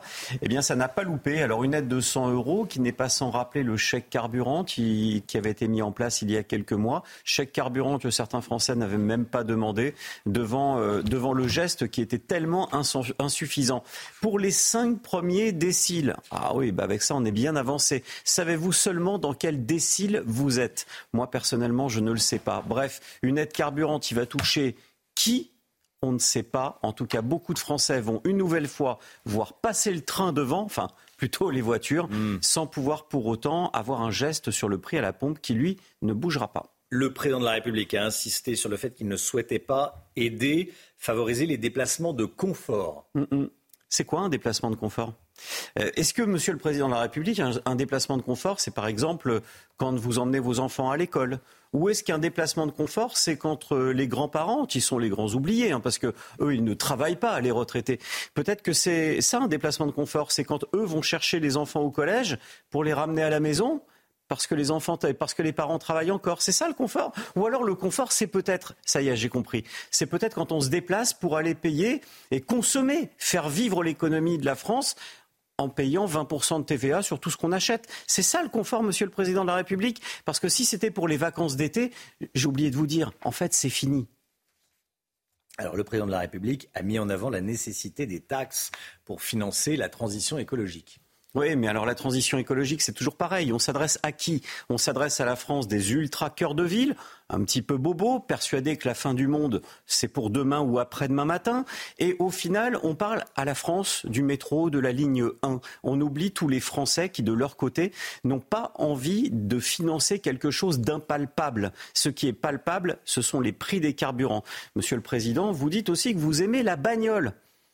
Ah oui, eh ben en tout cas. qu'il a utilisé ce mot. Ouais, on est attaché à la bagnole et, moi je l'adore. Voilà les propos du président de la République. Alors euh, il faut savoir que c'est pas de gaieté de cœur euh, qu'on roule dans un véhicule ancien ou un diesel ancien que le président de la République a fustigé. Si l'État offre à tous les Français un véhicule neuf, moi je vais vous dire, on ne va pas mégoter sur la, sur la couleur. On prendra ce que l'on nous offrira. La réalité, c'est qu'aimer la voiture comme ça, j'ai le droit d'en douter. Heureusement que vous l'aimez, Monsieur le Président, parce que qu'est-ce que ça serait si vous l'aimez pas vous avez profité de votre programme de choix avec Autosphère, premier distributeur automobile en France. Allez, la météo tout de suite avec Alexandra, avec Alexandra Blanc. C'est vrai qu'il a dit on aime la bagnole, j'aime la bagnole. Hein, c'est amusant, ouais. Il a dit moi je l'aime la bagnole. Moi je l'aime la bagnole. Oui, c'est vrai, moi aussi, moi je l'aime bien la bagnole. Mais effectivement, non, non, plus sérieusement, les 100 euros, euh, oui, c'est un, c'est un plein, quoi, en gros, c'est un plein. C'est un plein. C'est pas beaucoup plus. Après, euh, qu'est-ce qu'on peut faire d'autre? Mais on va avoir de toute façon, on va sentir monter une espèce de tension sociale. Et ce qui me gêne, c'est qu'on ne voit pas euh, la colère des Français, qui est une colère sourde, parce que ceux qui actuellement, euh, cette France qu'on n'entend pas, c'est la France qui travaille, c'est la France mmh. qui ne peut pas aller manifester, qui ne peut pas, qu'on n'a pas les moyens, parce qu'elle doit aller au boulot pour, pour, pour pouvoir continuer à payer son carburant pour aller au boulot. Le temps tout de suite, Alexandra Blanc. C'est l'heure de vous plonger dans la météo avec Mondial Piscine. Mondial Piscine, la passion de réaliser vos rêves. Le temps avec vous, Alexandra. La météo avec du beau temps ce matin, mais aussi de la fraîcheur. Hein oui, température en baisse, mon cher Romain, ce matin. Couvrez-vous si vous êtes au Puy-en-Velay euh, du côté de la Haute-Loire avec seulement 3,6 degrés ce matin ou encore 4,5 degrés à Épinal dans les Vosges. Température un petit peu plus fraîche à la faveur d'un ciel dégagé. Vous le savez, les températures ont tendance à baisser. Alors côté ciel, c'est vraiment une très belle journée qui vous attend au programme ce matin. Du soleil quasiment partout, un petit peu plus de nuages, notamment sur le Pays Basque ou encore euh, sur le nord-ouest du pays. Et puis dans l'après-midi, même configuration, toujours un temps assez brumeux, assez nuageux entre les pays de la Loire et les régions du nord. Partout ailleurs, du grand beau temps. Côté température, fraîcheur matinale à l'est, 4 à 5 degrés notamment du côté de Nancy ou encore de Strasbourg. Et puis dans l'après-midi, les températures s'envolent. Regardez, 24 degrés en moyenne à Paris, 25 degrés à Lyon, 26 degrés à Marseille et vous aurez localement jusqu'à 29 degrés sous le soleil toulousain. Pic de douceur attendu cette semaine avec des températures qui vont s'envoler. Température estivale en automne pour terminer ce mois de septembre. C'était la météo avec Mondial Piscine. Mondial Piscine, la passion de réaliser vos rêves. CNews, il est 7h30. Merci d'être avec nous. Vous regardez la matinale de CNews à la une ce matin. Cette agression inqualifiable commise par une mère de famille. Elle a voulu venger son fils qui avait été frappé par un autre élève. La scène a été filmée. Vous avez été choqué par l'agression commise sur des policiers par des militants d'extrême gauche lors de la manifestation anti-police. L'agression qui a débuté quelques instants avant. On va vous montrer toute la séquence. L'interview choc de Michel-Édouard Leclerc dans le JDD, le patron des supermarchés du même nom, met en garde le gouvernement. L'inflation peut aboutir soit à une récession, soit à une révolte populaire. On y revient avec le Guillot. Et puis le plus gros échantillon d'astéroïdes jamais collecté vient d'arriver sur Terre. Il pèse 250 grammes. Il a été extrait par la sonde Osiris Rex. Après une mission de 7 ans, la capsule a atterri aux États-Unis. On y revient dans ce journal. À Boissy-Saint-Léger, une mère d'élève sera jugée en décembre prochain pour avoir frappé le camarade, un camarade de son fils. Cette femme de 40 ans a insulté et a giflé un enfant de 10 ans qu'elle accusait d'avoir violenté son fils. sur une vidéo publiée sur les réseaux sociaux, on la voit le gifler, lui demander de s'agenouiller avant de lui retirer euh, ses lunettes devant euh, plusieurs élèves. La mère de famille a été placée sous contrôle judiciaire. Le récit est signé euh, Corentin Brio. Nous sommes le mercredi 20 septembre à la mi-journée à proximité d'un collège dans le Val-de-Marne. Une mère de famille interpelle un jeune adolescent de 10 ans, élève du même collège que son fils, et l'accuse d'avoir été violent avec lui. L'adolescent nie, la mère le gifle plusieurs fois, elle le force ensuite à se mettre à genoux. La maman commence à l'insulter et le menacer devant un groupe de personnes qui filment la scène. Elle oblige même son fils à gifler la victime. Je reviens, c'est moi qui te malmène devant tout le collège. La femme est interpellée le lendemain après qu'une plainte ait été déposée à son encontre par les parents pour violence sur mineur de 15 ans, provocation directe d'un mineur à commettre un délit et injure raciale. La mère de famille est inconnue des services de police. Voilà, cette mère de famille qui s'est très très mal euh, comportée. Évidemment, c'est pas justice soi-même, petit 1. Et puis on, ne frappe pas un gamin de, 10 ans. Euh, tiens, quel est le point de vue de, Georges Fenech, ancien magistrat, sur cette euh, agression d'un enfant de 10 ans par une mère de famille? Je suis choqué parce que c'est une mère de famille, c'est devant une école, c'est un enfant de 10 ans on se fait justice soi-même. Non, c'est quelque chose qui ne va pas. On voit bien que notre société aujourd'hui perd ses repères y compris euh, chez des, femmes qu'on ne soupçonnerait pas de se livrer à, ce genre d'agression en public, d'humiliation. On voit bien quelque chose qui ne va pas. Il faut savoir garder ses nerfs, se maîtriser, bien sûr. Euh, garder son sang-froid quand on est une mère de quand on est une mère de famille. Elle sera jugée euh, en décembre hmm. prochain. Scène de chaos dans un tramway à Nantes. Ça s'est passé vendredi dernier, un peu après 22h30. Trois usagers se sont bagarrés dans une rame de la ligne 3, Chana. Et l'un des individus a sorti un cutter et s'en est pris euh, aux deux autres. L'un des agressés est allé se réfugier euh, dans la loge du conducteur, sauf que l'agresseur l'a suivi et a également touché le conducteur au bras. Je vous propose d'écouter la réaction de Nicolas Tokek, syndicat euh, de la Société de transport en commun de Nantes. Et il regrette le manque de présence policière dans les rames. Aujourd'hui, même les, conducteurs de tramway se, font euh, euh, insulter, molester et, euh, avoir agressé physiquement. Il pourrait y avoir plus de présence, plus de présence à l'intérieur des, véhicules à partir d'une certaine heure. À une époque, il y avait la, police des transports qui, marchait super bien sur Nantes. Euh, qui a été enlevé. Maintenant, c'est la police municipale qui, euh, relaie, ça, mais euh, ils n'ont pas le même pouvoir et ils ne vont pas jusqu'à fin de service. L'image suscite évidemment la, polémique et la colère hein, depuis ce week-end. À Paris, pendant la manifestation anti-police de samedi dernier, un véhicule de police a été violemment pris à partie par des individus violents. Et la scène a été filmée. On voit un policier descendre de la voiture et sortir son arme de service sans en faire euh, usage. Une réaction jugée disproportionnée par l'ultra-gauche. Alors on a décidé ce matin de vous diffuser l'intégralité de la séquence pour bien comprendre ce qui s'est passé. Regardez.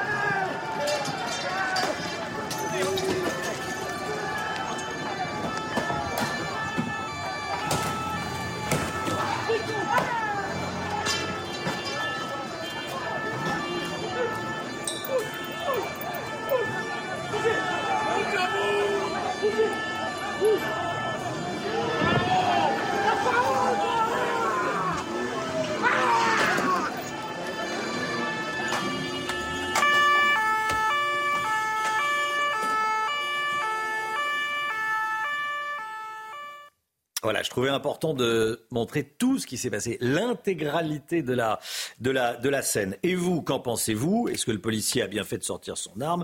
Des téléspectateurs de CNews ont répondu à la question. Je pense que le policier a bien fait de sortir son arme, vu la horde sauvage cagoulée qui était là. Oui, il a très bien fait parce que c'est des mecs qui se défendent ainsi que ses coéquipiers. Après, vu tout, ce qu'ils sont pris sur leur voiture, et c'est pas la première fois, donc il y en a toujours les mêmes qui mettent le bazar, qui s'en prennent aux policiers. Bien sûr qu'il a eu raison. Je pense même que les autres ont dû sortir. Ça commence à bien faire, cette haine de la police. On devrait d'ailleurs avoir une grande manifestation un dimanche pour la police. Voilà, c'est une idée une manifestation euh, pour la, pour la police. Ah bah, ça existe déjà, c'est Jean Messia qui a lancé ça. C'est comme ça qu'Éric Zemmour avait lancé sa pré-campagne, d'ailleurs, on s'en rappelle. Euh, non, parce que ce qui est frappant, c'est quand même l'extraordinaire lâcheté de, des gens. Moi, à chaque fois, je vois, je vois, ça, je suis surpris parce que dès qu'il y a des effectifs de policiers en plus grand nombre dans une manifestation, j'en ai couvert un certain nombre pour euh, la réforme des retraites. Alors là, c'est marrant parce que vraiment l'attitude est tout à fait l'inverse, c'est-à-dire qu'il faut provoquer les policiers en les poussant à bout. Et en revanche, dès que le maintien de l'ordre se fait euh, de façon un peu plus brutale, là, tous les manifestants se roulent par terre avant même que la police les touche pour essayer de crier à la bavure on ne peut pas accueillir toute la misère du monde. C'est ce qu'a déclaré Emmanuel Macron hier soir euh, à la télévision à propos de la crise migratoire. Le chef de l'État qui est revenu sur les déclarations du pape François à Marseille, qui a appelé à un sursaut contre l'indifférence envers les migrants. Je rappelle que plus de 8500 migrants sont arrivés euh, sur l'île de Lampedusa ces derniers jours. Une désillusion pour euh, la première ministre italienne Giorgia Meloni, qui espérait faire mieux en termes d'immigration illégale. Toutes les informations de notre correspondante à Rome, Natalia Mendoza.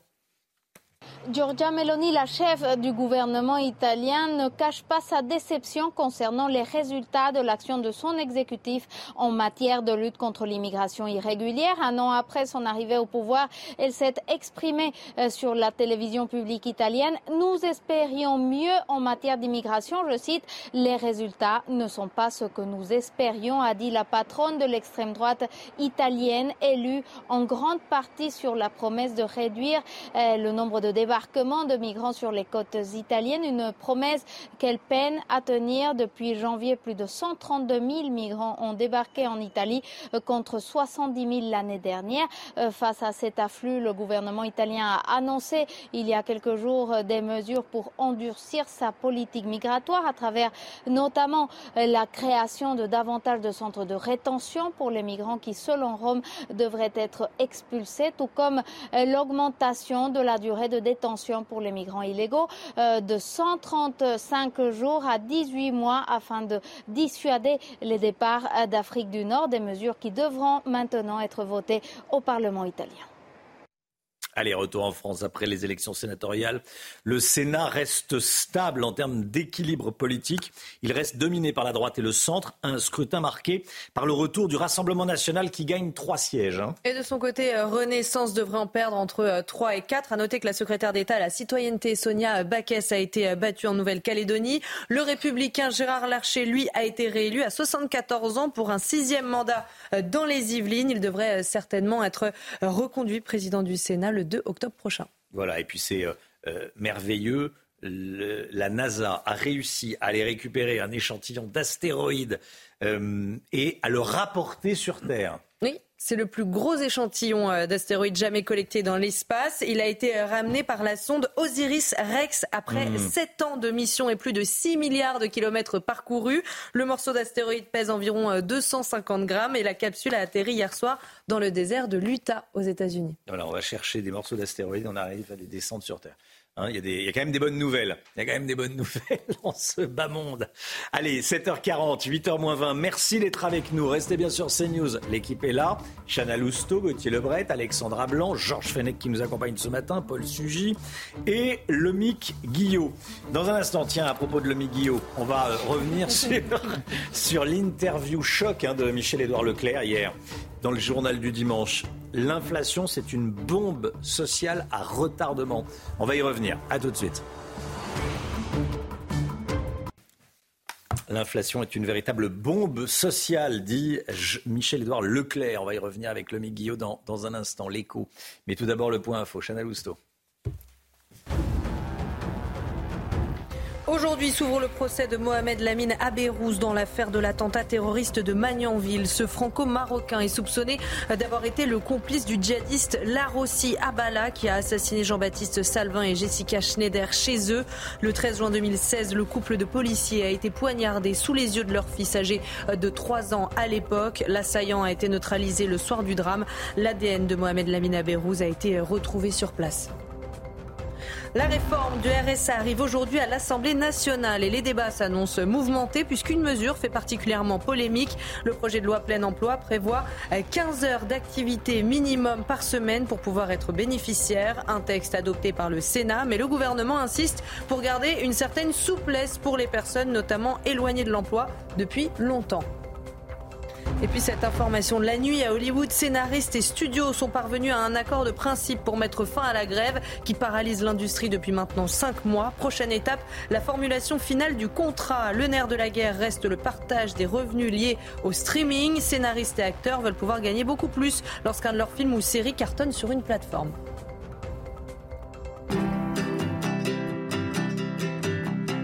Votre programme avec Lesia, assureur d'intérêt général. C'est News, il est 8h moins le quart. L'économie avec vous, le Guillot. Hier, dans le JDD, Michel-Édouard Leclerc a dressé un constat assez noir de la situation du pays. Il tire la sonnette d'alarme. Il l'avait fait aussi euh, dans Punchline euh, chez Laurence Ferrari, euh, entre Punchline tous les jours entre 17h et 19h. C'était jeudi dernier. Michel-Édouard Leclerc, qu'est-ce qu'il dit exactement? Eh Il dit qu'il redoute que l'inflation ne se transforme en bombe sociale à retardement. Je vous ai coupé, à vous la parole. Oui, vous avez parfaitement résumé. Il est effectivement très pessimiste, hein, Michel-Édouard Leclerc. Il dit qu'en raison des prix devenus trop mmh. élevés, des carburants et de l'alimentation, il y a un risque tout simplement de, révolte au-delà de la, grogne. On rappelle en effet que les ménages hein, ont subi une inflation des prix des produits alimentaires de 20% en deux ans. 20%, c'est colossal. Ce qui fait d'ailleurs dire à Michel-Édouard Leclerc qu'il y a un décalage entre les chiffres officiels de l'inflation, qu'il estime minorés, et ce que ressentent réellement les ménages, les consommateurs, lorsqu'ils font leurs courses. Pour lui, l'inflation, c'est comme un impôt supplémentaire qui toucherait les Français, et notamment les plus modestes, un impôt injuste et illégitime car non voté par le Parlement, un impôt qu'au passage, il ne voit pas reculer. Il estime que l'inflation sera encore au moins de 4% en 2024, 4% de trop. Alors, pour lui, selon lui, qui sont les responsables de cette inflation? Bon, alors évidemment, hein, il euh, réfute toute responsabilité de la grande distribution sur les hausses de prix qu'il dit subir comme les consommateurs et il pointe sans grande surprise les industriels qui, rappellent, qui rappelle-t-il, pardon, ont largement profité de la hausse des prix pour améliorer leur marge, surfant même pour certains sur la guerre en Ukraine pour augmenter encore euh, leurs prix.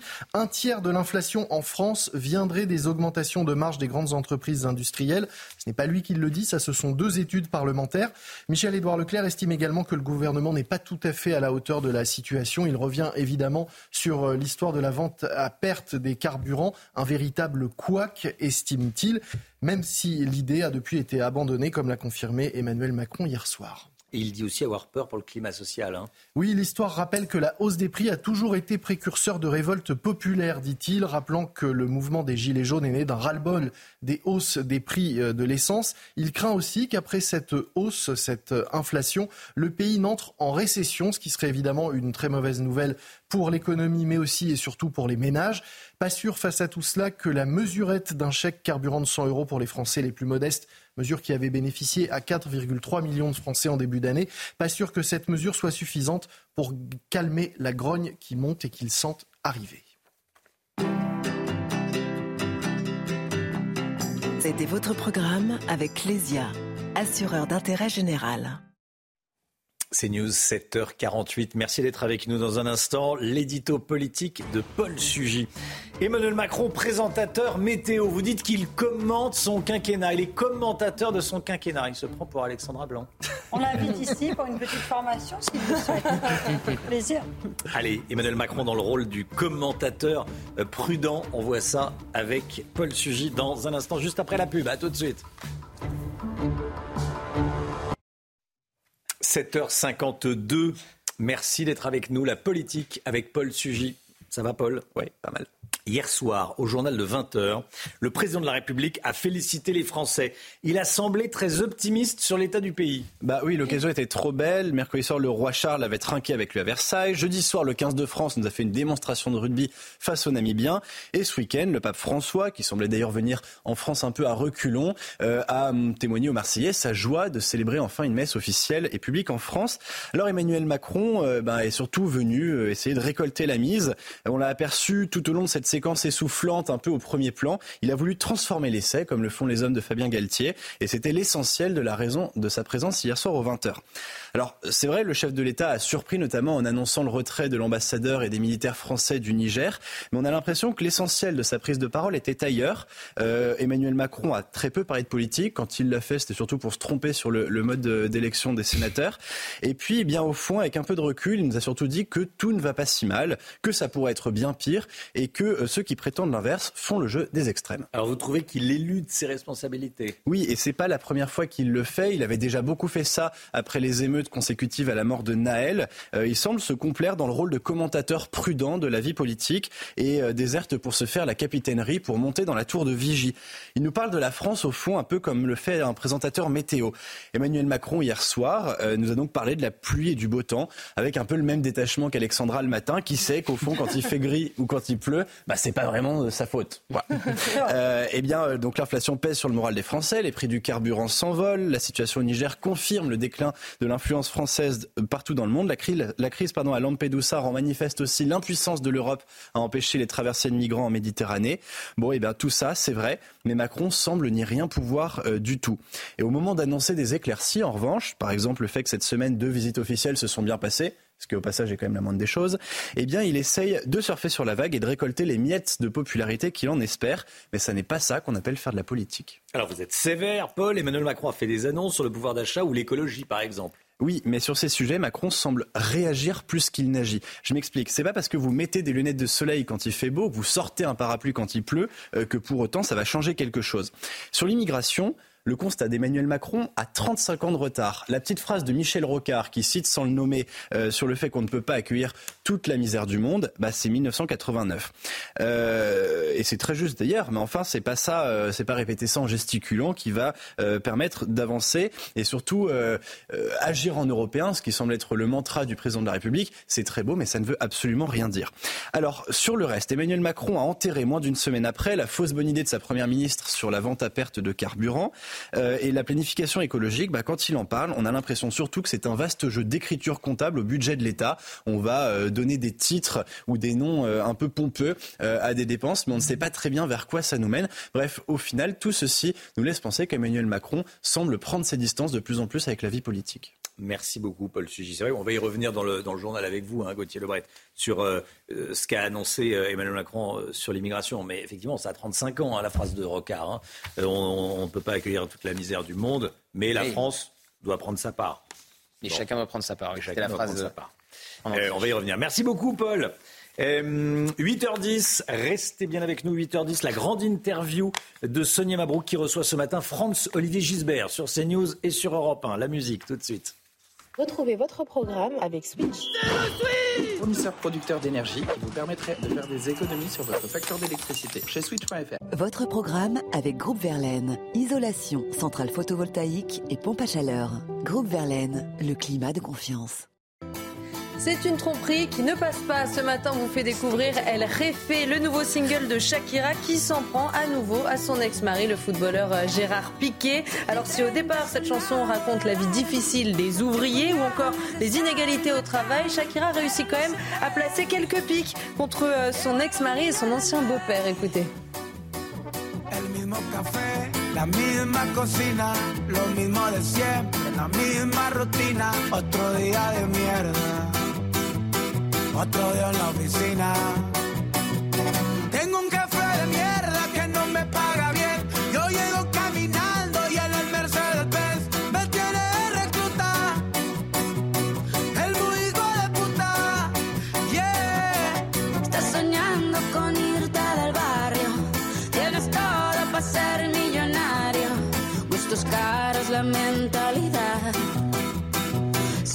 Falta el salario. Se acumulan las facturas. Ser pobre es una basura. Mamá siempre me decía que estudiar todo asegura. Estudié y nada pasó, maldita vida tan dura. Trabajo más con cabrón, pero follo menos con cura. Qué ironía, qué locura. Esto sí es una tortura. Te matas de sola a sola y no tienes ni una escritura. Dicen por ahí que no hay mal, que más de 100 años dura. Pero ahí sigue mi ex que no pisa sepultura. Tengo un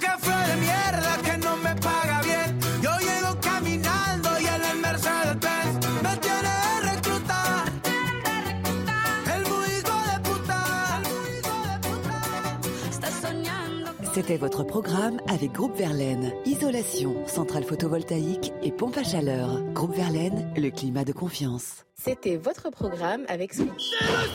Fournisseur producteur d'énergie qui vous permettrait de faire des économies sur votre facture d'électricité chez Switch.fr.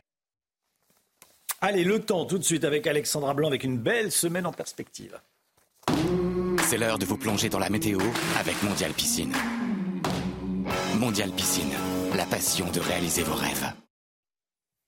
Il va faire beau et chaud cette semaine, Alexandra. Hein oui, finalement, regardez, c'est écrit euh, juste ici, l'été en automne, avec des températures qui s'annoncent plutôt estivales. C'est globalement une belle semaine qui vous attend grâce à l'anticyclone qui va nous protéger. On attend donc un pic de douceur entre mardi et vendredi, localement jusqu'à 32-33 degrés attendus dans le sud-ouest ou encore 24-25 degrés sur les régions du nord. Et puis attention, fort coup de vent entre mardi et mercredi euh, sur le nord du pays, avec euh, donc une tempête qui circule sur les îles britanniques et qui va donc engendrer des vents assez forts sur le nord-ouest. Alors ce matin, temps très lumineux sur 90% du territoire, quelques petits nuages bas, euh, notamment euh, sur le sud-ouest, et puis toujours un temps assez nuageux sur le nord-ouest, entre les pays de la Loire et les régions du nord. Dans l'après-midi, même configuration du beau temps sur les trois quarts du pays. On retrouvera toujours un temps assez mitigé, assez nuageux sur le nord-ouest ou encore sur le nord, avec peut-être quelques petites trouées en allant euh, vers la mer. Et puis côté température, c'est frais ce matin, à 4 à 5 degrés du côté du Puy-en-Velay ou encore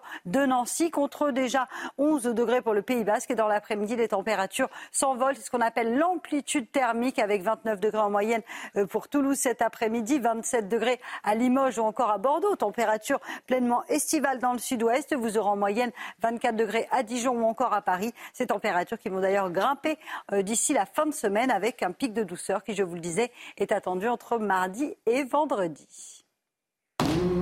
C'était la météo avec Mondial Piscine. Mondial Piscine, la passion de réaliser vos rêves.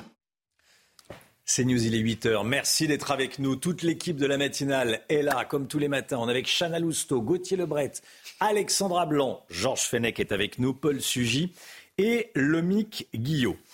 Ça avait été un électrochoc pour tous les policiers de France et bien au-delà évidemment. L'attentat islamiste de Magnanville dans les Yvelines, durant lequel un couple de policiers avait été assassiné chez lui. Aujourd'hui débute le procès aux assises du complice présumé. On va retrouver Célia Barotte en direct de la cour d'assises de Paris. A tout de suite Célia.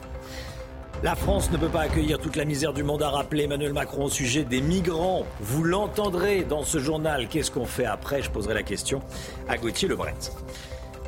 Fini la vente à perte. Emmanuel Macron propose désormais que l'essence soit vendue à prix coûtant.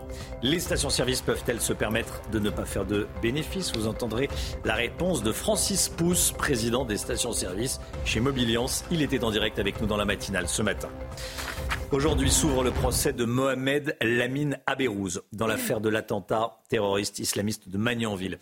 Il est franco-marocain. Il est soupçonné d'avoir été le complice du djihadiste Larossi Abala, qui a assassiné de sang-froid Jean-Baptiste Salvin et Jessica Schneider chez eux le 13 juin 2016, le couple de policiers a été poignardé sous les yeux de leur fils âgé de 3 ans au moment des faits. L'assaillant a été neutralisé le soir du drame et l'ADN de Mohamed Lamine Aberouz a été retrouvé sur place. Sandra Buisson et Célia Barotte.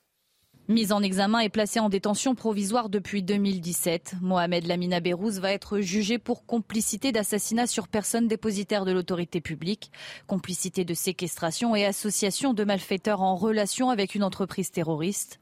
À l'époque, la Rossi Abala avait publié cette vidéo de revendication depuis l'ordinateur du couple et l'ADN de Mohamed Lamina Berrouz a été retrouvé sur le repose-poignet de cet ordinateur.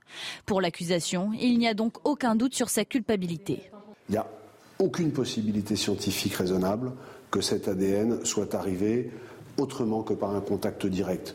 Euh, la théorie de la défense, qui, serait un transfert d'ADN, euh, est battue en brèche par les expertises. La était face à cet ordinateur dans cette maison aux côtés de la Rossi Abala et qu'il a participé à ce crime atroce. Du côté de la défense, cette trace d'ADN isolée n'est pas suffisante pour confirmer la présence de Mohamed Lamina Bérouz à Magnanville. Ça a été retrouvé sur l'ordinateur. Il n'y a aucun élément qui suggère que c'est lui qui l'a actionné. Il n'y a aucun élément qui suggère qu'il s'en serait lui-même lui servi. Et puis tous les éléments euh, extrinsèques, euh, c'est notamment les différents témoignages de personnes qui étaient présentes, notamment dans le cadre de l'enquête de flagrance, où personne ne voit une deuxième personne, et de la même manière, personne ne voit aussi le véhicule de monsieur, de monsieur Abérouz. Mohamed Lamine Abérouz encourt la réclusion criminelle à perpétuité. Ses avocats vont plaider l'acquittement. On est en direct avec Célia Barotte devant la cour d'assises de Paris. Célia, bonjour.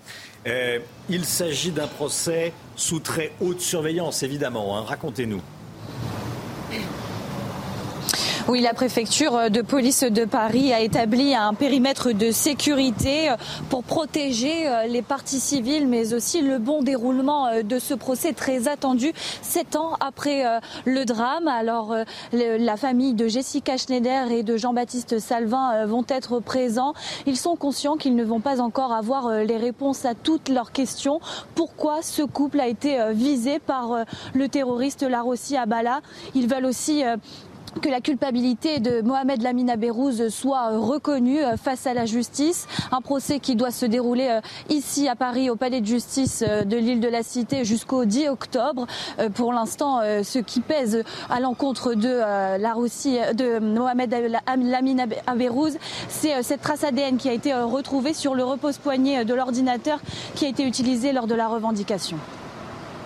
Merci beaucoup Célia Barotte. On ne peut pas accueillir toute la misère du monde. C'est ce qu'a déclaré Emmanuel Macron hier soir aux 20h de TF1 et de France 2 à propos de la crise migratoire de Lampedusa. Hmm, le chef de l'État qui est revenu donc sur les déclarations du pape François à Marseille. François qui a appelé à un sursaut contre l'indifférence envers les, migrants. Gauthier Lebret, hier soir, Emmanuel Macron a voulu montrer qu'il restait ferme sur la question. Hein. Oui, alors la phrase de Michel Rocard, effectivement, c'est la France ne peut pas accueillir toute la misère du monde, mais mm. chacun doit prendre sa part. Et Emmanuel Macron bah, répond au pape en disant que la France a pris largement sa part, tout en reconnaissant que notre pays est, attractif. Et sur ce plateau, euh, Gérald Darmanin sur Europe 1 et CNews s'était montré ouvert à la réforme de l'aide médicale d'État. Pourquoi pas la transformer en aide médicale d'urgence? C'est d'ailleurs une demande des Républicains ça tombe bien, les négociations sont actuellement en cours avec LR pour tenter de faire passer ce texte à l'Assemblée nationale sans 49.3.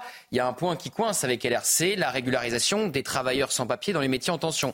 Il en était question aussi hier lors de l'interview du président de la République. Il a dit qu'il préférait que les Français travaillent dans les métiers en tension, mais qu'il fallait régulariser des personnes qui étaient en situation irrégulière et qui travaillaient depuis plusieurs années. Alors, information du Figaro ce matin, Gérald Darmanin pourrait sortir ce point-là de ce texte et donner le pouvoir au préfet de faire du cas par cas dans la régularisation. Les LR répondent ça existe déjà et Olivier Marlex, le patron des députés, menace une nouvelle fois le gouvernement d'une motion de censure ce matin dans le Figaro. Merci Gauthier.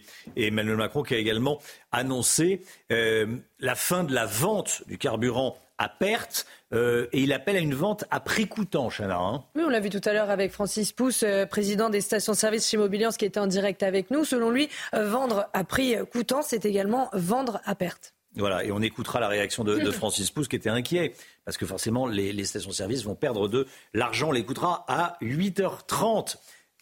Oui, Gauthier Louette, non, euh, je croyais que vous faisiez des signes. Oui. Hein mais c'était pas censé passer à l'antenne. Non, il y avait... Allez, 8h06, euh, la grande interview, François-Olivier Gisbert. C'est News, il est 8h12. Bienvenue dans la matinale. Merci d'être avec nous. Tout de suite, la grande interview avec Sonia Mabrouk qui reçoit ce matin Franz Olivier Gisbert. La grande interview sur CNews et sur Europe 1. Place à la grande interview sur euh, CNews et Europe 1. Bonjour à vous, François-Olivier Gisbert. Bonjour, Sonia Mabrouk. Donc, quel bonjour et bah bienvenue, bienvenue. Journaliste, biographe, écrivain, auteur d'une trilogie à succès intitulée Histoire intime de la Ve République, dont le troisième volume est à paraître en novembre. On va en parler, mais tout d'abord, François-Olivier Gisbert, le président de la République est partout. Il a reçu le roi Charles III, il a assisté à la messe à Marseille, évidemment avec le pape. Il s'est exprimé hier à 20h sur le pouvoir d'achat, l'immigration, l'écologie. Il est partout, mais dites-nous, selon vous, est-ce qu'il est audible? Non, pas vraiment. Euh, je ne sais pas qui on a vu hier, d'ailleurs. Euh, on pourrait dire un moulin à paroles euh, fabriqué par euh, ChatGPT. trois ministres, hein, parce qu'il était à la fois ministre de l'économie, ministre du, de la transition écologique et de l'intérieur, en parlant d'immigration. Enfin, et puis un petit côté joueur de pipeau, acteur de théâtre de lycée. Enfin bon, bref. Oh, vous avez la dent dure ou, lucide, ça dépend du point de vue. Oui, oui, oui. Mais, mais et, et à l'arrivée, je cherche le président. Attendez, il est capable d'être président, il l'a montré dans le passé. Et mais là, je cherche le président, je l'entends pas, il n'y a pas de vision, vous voyez, il y a quelqu'un qui se, se noie un peu dans les, dans les détails. Voilà. Et pourtant, il a félicité les Français, il a dressé une sorte de portrait optimiste d'un pays capable de recevoir la même semaine un roi et un pape. lui-même, arrêtez, tout le monde a compris que c'est formidable, regardez, regardez ce qu'on a fait. Enfin, donc, mais j'ai pas très bien compris le sens euh, de cette intervention. Je pense qu'il y, y, a une angoisse diffuse dans le pays qui monte. Hein, euh, chaque mois, on a l'impression un peu plus. Et je pense que c'est à ça qu'il faut répondre. Alors, c'est vrai que la, partie sur le pouvoir d'achat euh, a sûrement intéressé beaucoup de gens sur l'immigration, c'était quand même très particulier. Quoi. C'est, toujours. Bah, ils disent c'est l'Europe, mais enfin, personne ne croit que c'est l'Europe qui a réglé le problème. Il y a déjà eu deux vous savez très bien, euh, des, vagues absolument massives en 2015-2016. On ne peut pas dire, que l'Europe a été très bonne. Et là, rien ne s'est passé vraiment depuis. On met le bébé à l'Europe. Enfin, c'est pas, c'est pas Solution très sérieux. européenne, dit-il, et euh, il paraphrase Michel Rocard, cette fameuse phrase qui date de 1989. Euh, on ne peut pas accueillir toute la misère du monde, mais rajoute-t-il ou dit-il juste avant, la France a déjà pris sa part. Est-ce que vous comprenez aujourd'hui quelles sont les, les convictions, la position et la colonne vertébrale d'Emmanuel Macron sur l'immigration? Bah non. Bah, je crois que c'est le problème de Macron en général, c'est-à-dire on cherche toujours la colonne vertébrale. Et, on, voit qu'il peut changer d'avis demain. Il a prouvé sur l'éducation nationale. C'est un coup à droite, un coup à gauche, on ne sait pas très bien où ça, où ça, mène. Et sur euh, l'immigration, euh, le, discours, le discours est bien. Moi, j'ai rien à redire. Le problème, c'est qu'après, on attend. Euh, ben oui, ben oui, on attend les actes. C'est toujours pareil avec Macron. Où sont les actes? C'est-à-dire, oui, il y a des belles paroles, paroles, paroles, paroles. Enfin, c'est la chanson de Dalida. Il y a une euh, image, euh, une vidéo qui a beaucoup choqué François-Olivier Gisbert euh, ces dernières heures. C'est celle de l'attaque d'une voiture de, police à Paris. on y voit une hyper-violence à l'encontre bah, des policiers et du véhicule attaqué à coups de barre de fer. Le policier, en guise d'avertissement, sort son arme. Il ne tire pas, mais c'est un avertissement. Et Sandrine Rousseau a pointé la gravité du geste du policier. Comment vous analysez cette sorte d'inversion aujourd'hui des choses et des valeurs? Je crois que vous posez tout à fait la question. C'est euh, très bien, c'est comme ça qu'il faut dire les choses, c'est-à-dire tout est inversé. Et on voit très bien d'ailleurs la peur. La peur. Vous regardez cette manif idiote. Hein, ce sont des, mhm. des, gosses de riches euh, qui s'amusent, ils font la guerre. Bah, je pense qu'il faudrait peut-être euh, réinventer le service militaire et puis les envoyer, verrer ce que c'est la, la, vraie guerre. Là, ils ont affaire à une police enfin, qui n'a rien à voir avec la police des, pays euh, qu'ils célèbrent, le Venezuela, j'imagine, enfin, toutes ces, toutes ces dictatures enfin, qu'ils adorent. Donc ces Black Blocs, c'est vraiment, euh, comment dire, euh, pour moi, c'est un peu la lie de la jeunesse. Bon. Et d'une partie de la jeunesse. D'une partie de la jeunesse. Vous avez raison. C'est pour ça, c'est la lie, c'est la jeunesse. Bon, je, je, je mélange pas les deux. Mais qu'est-ce qui s'est passé là? Vous voyez très bien, la peur, elle est du côté de la police. Vous avez une voiture qui fuit. Et vous avez derrière des types avec des barres de fer. Et combien de livres intitulés Quand la peur va changer de camp bah oui, je pense Pas du tout, elle s'installe dans le camp de la police. Voilà, mais il faudrait que la peur elle change de mais camp. parce que, et vous voyez bien, ils arrivent pour manifester, ils, viennent là pour casser du flic, et il faudrait les laisser casser du flic. Parce qu'est-ce qu'elle est devenue, Sandrine Rousseau? C'est-à-dire qu'ils s'arrêtent, qu'ils ouvrent leurs bras, qu'on que, que, incendie leur voiture comme ça. Ah, pour vous, Sandrine Rousseau a délivré une sorte de permis de casser du flic? Bah, Apparemment, enfin, je veux dire, c'est tellement évident. Il n'a même pas le droit de servir son arme. À ce moment-là, s'il peut pas sortir son arme, il faut pas lui, il faut pas leur donner d'armes. Si vous voulez, tout ça, il y a une espèce de logique. On y va. Vous voyez très bien que un jour, il y aura un député, peut-être Sandrine Rousseau ou quelqu'un d'autre, qui dira, il faut mettre, oui, euh, par exemple, le, le, le, le refus d'obtempérer. Bah, un jour, il y a des gens qui nous diront c'est un droit. Peu à peu, vous voyez, ça se multiplie et on trouve ça. C'est le seul pays au monde où, euh, si un policier vous demande de vous arrêter, on peut continuer. Mais comment on arrive à ce, jour, à ce jour que vous euh, dénoncez? Quelle est, quelle est la logique? Est-ce qu'il y a aujourd'hui un discours qui, qui nourrit, qui porte euh, cette violence? Non, mais il y a laissé aller. Et je pense que de ce point de vue, le, président est responsable. C'est-à-dire, il devrait en parler de temps en temps. Vous savez, le problème de l'autorité, c'est pas nouveau. Hein ça s'effrite depuis des années. oui, ça s'effrite. Mais regardez, il y a un texte du général de Gaulle, 1932, Le fil de l'épée livre formidable. Le fil de l'épée, c'est vraiment un très grand livre. Et regardez, il dit Notre temps est dur pour l'autorité. Les mœurs la battent en brèche, les lois tendent à l'affaiblir. Heurtée d'en bas chaque fois qu'elle se montre, elle se prend à douter d'elle-même, tâtonne, s'exerce à contre-temps. Et alors, une pareille crise, pour générale qu'elle soit, ne saurait durer qu'un temps, parce que, comme il le dit, les hommes sont des animaux politiques et ils ont besoin d'être dirigés autant que euh, de dormir, boire ou manger. Voilà, un droit, je que c'est 1932. Oui, mais alors, attendez, dans les années 30, c'était comme ça. Ça s'est repris après. C'est-à-dire, je pense qu'il ne faut pas voir le déclin que nous vivons aujourd'hui comme une pente fatale. À un moment donné, ça se redresse. Vous n'êtes pas un décliniste d'ailleurs, comme on l'appelle, mais, mais, vous dénoncez, François-Olivier Gisberg, un délitement général et vous rejoignez ce qu'a dit hier dans le grand rendez-vous quelqu'un comme Gilles Kepel qui craint une étincelle aujourd'hui. Est-ce que vous la craignez aussi euh ah, Bien sûr, on voit très bien. il suffit de circuler en, en, en province, que je fais beaucoup, parce que bah, pour le bouquin, voilà, je vois beaucoup de lecteurs et, et je suis très euh, impressionné par tous ces gens qui viennent vous dire, mais monsieur, mais je ne sais pas d'ailleurs, je suis incapable de leur répondre, comment ça va finir euh, comment vous voyez les choses, est-ce qu'on va s'en sortir, etc. Il y, a, ce sentiment. Donc c'est à ce sentiment qu'il faut répondre. Et je pense que notamment le rôle d'un président, c'est de faire en sorte que l'autorité, avec un grand tas, soit rétablie partout. C'est important pour le pays. Pour que l'autorité soit rétablie, encore faut-il que les policiers puissent exercer justement euh, eh bien, leur, leur, fonction et leur mission. Euh, euh, il y a un procès très important qui s'ouvre aujourd'hui, François-Olivier Gisberg, le procès euh, de l'attentat de Magnanville, où un couple de policiers a été, il faut dire les mots, égorgés à son domicile, voilà, devant leur petit enfant. Il y a une question qui me semble fondamentale. Comment on peut être policier aujourd'hui? Comment convaincre des jeunes euh, hommes et femmes de devenir policiers quand on a cette peur qu'on peut aller vous chercher jusqu'à votre domicile, c'est-à-dire le sein des saints? Mais non, mais cette question est affreuse. Parce que justement, c'est le problème de la France aujourd'hui. Il faut changer ça. Justement, vous parliez d'inversion des valeurs, à juste titre. Bah, il faut remettre tout à l'endroit. Tout est cul par-dessus tête. Il faut redresser les choses. Et c'est sûr que c'est pas très compliqué. Vous voyez, je, pense que la France, elle a connu pire dans le passé. elle s'est redressée parce qu'il y a euh, un, homme, euh, demain une femme, hein, parce que les femmes aussi sont là, et qui peut très bien, avec les mots qu'il faut, Vous le voyez, remettre. L'homme ou la femme providentielle. Euh, Vous savez. je n'y croyais pas. Non, non, j'y hmm. crois, mais enfin, évidemment, ce sera jamais De Gaulle. Mais quand on regarde l'histoire récente, Margaret Thatcher, franchement, vous l'avez peut-être rencontré, enfin moi j'ai, vu mon âge, je l'ai vu pas mal, c'était pas grand-chose. Bon, simplement il y avait une volonté. Euh, Gérard Schröder, toujours un petit coup dans le nez. Bon, n'empêche qu'il a remis aussi son pays. Hein. Vous avez la, gauche et la droite. La droite qui a remis la, Grande-Bretagne en marche, et puis la, gauche aussi qui a, redressé complètement l'Allemagne. Merkel n'a rien fait derrière. Elle a continué ce qu'avait fait Schröder, social-démocrate.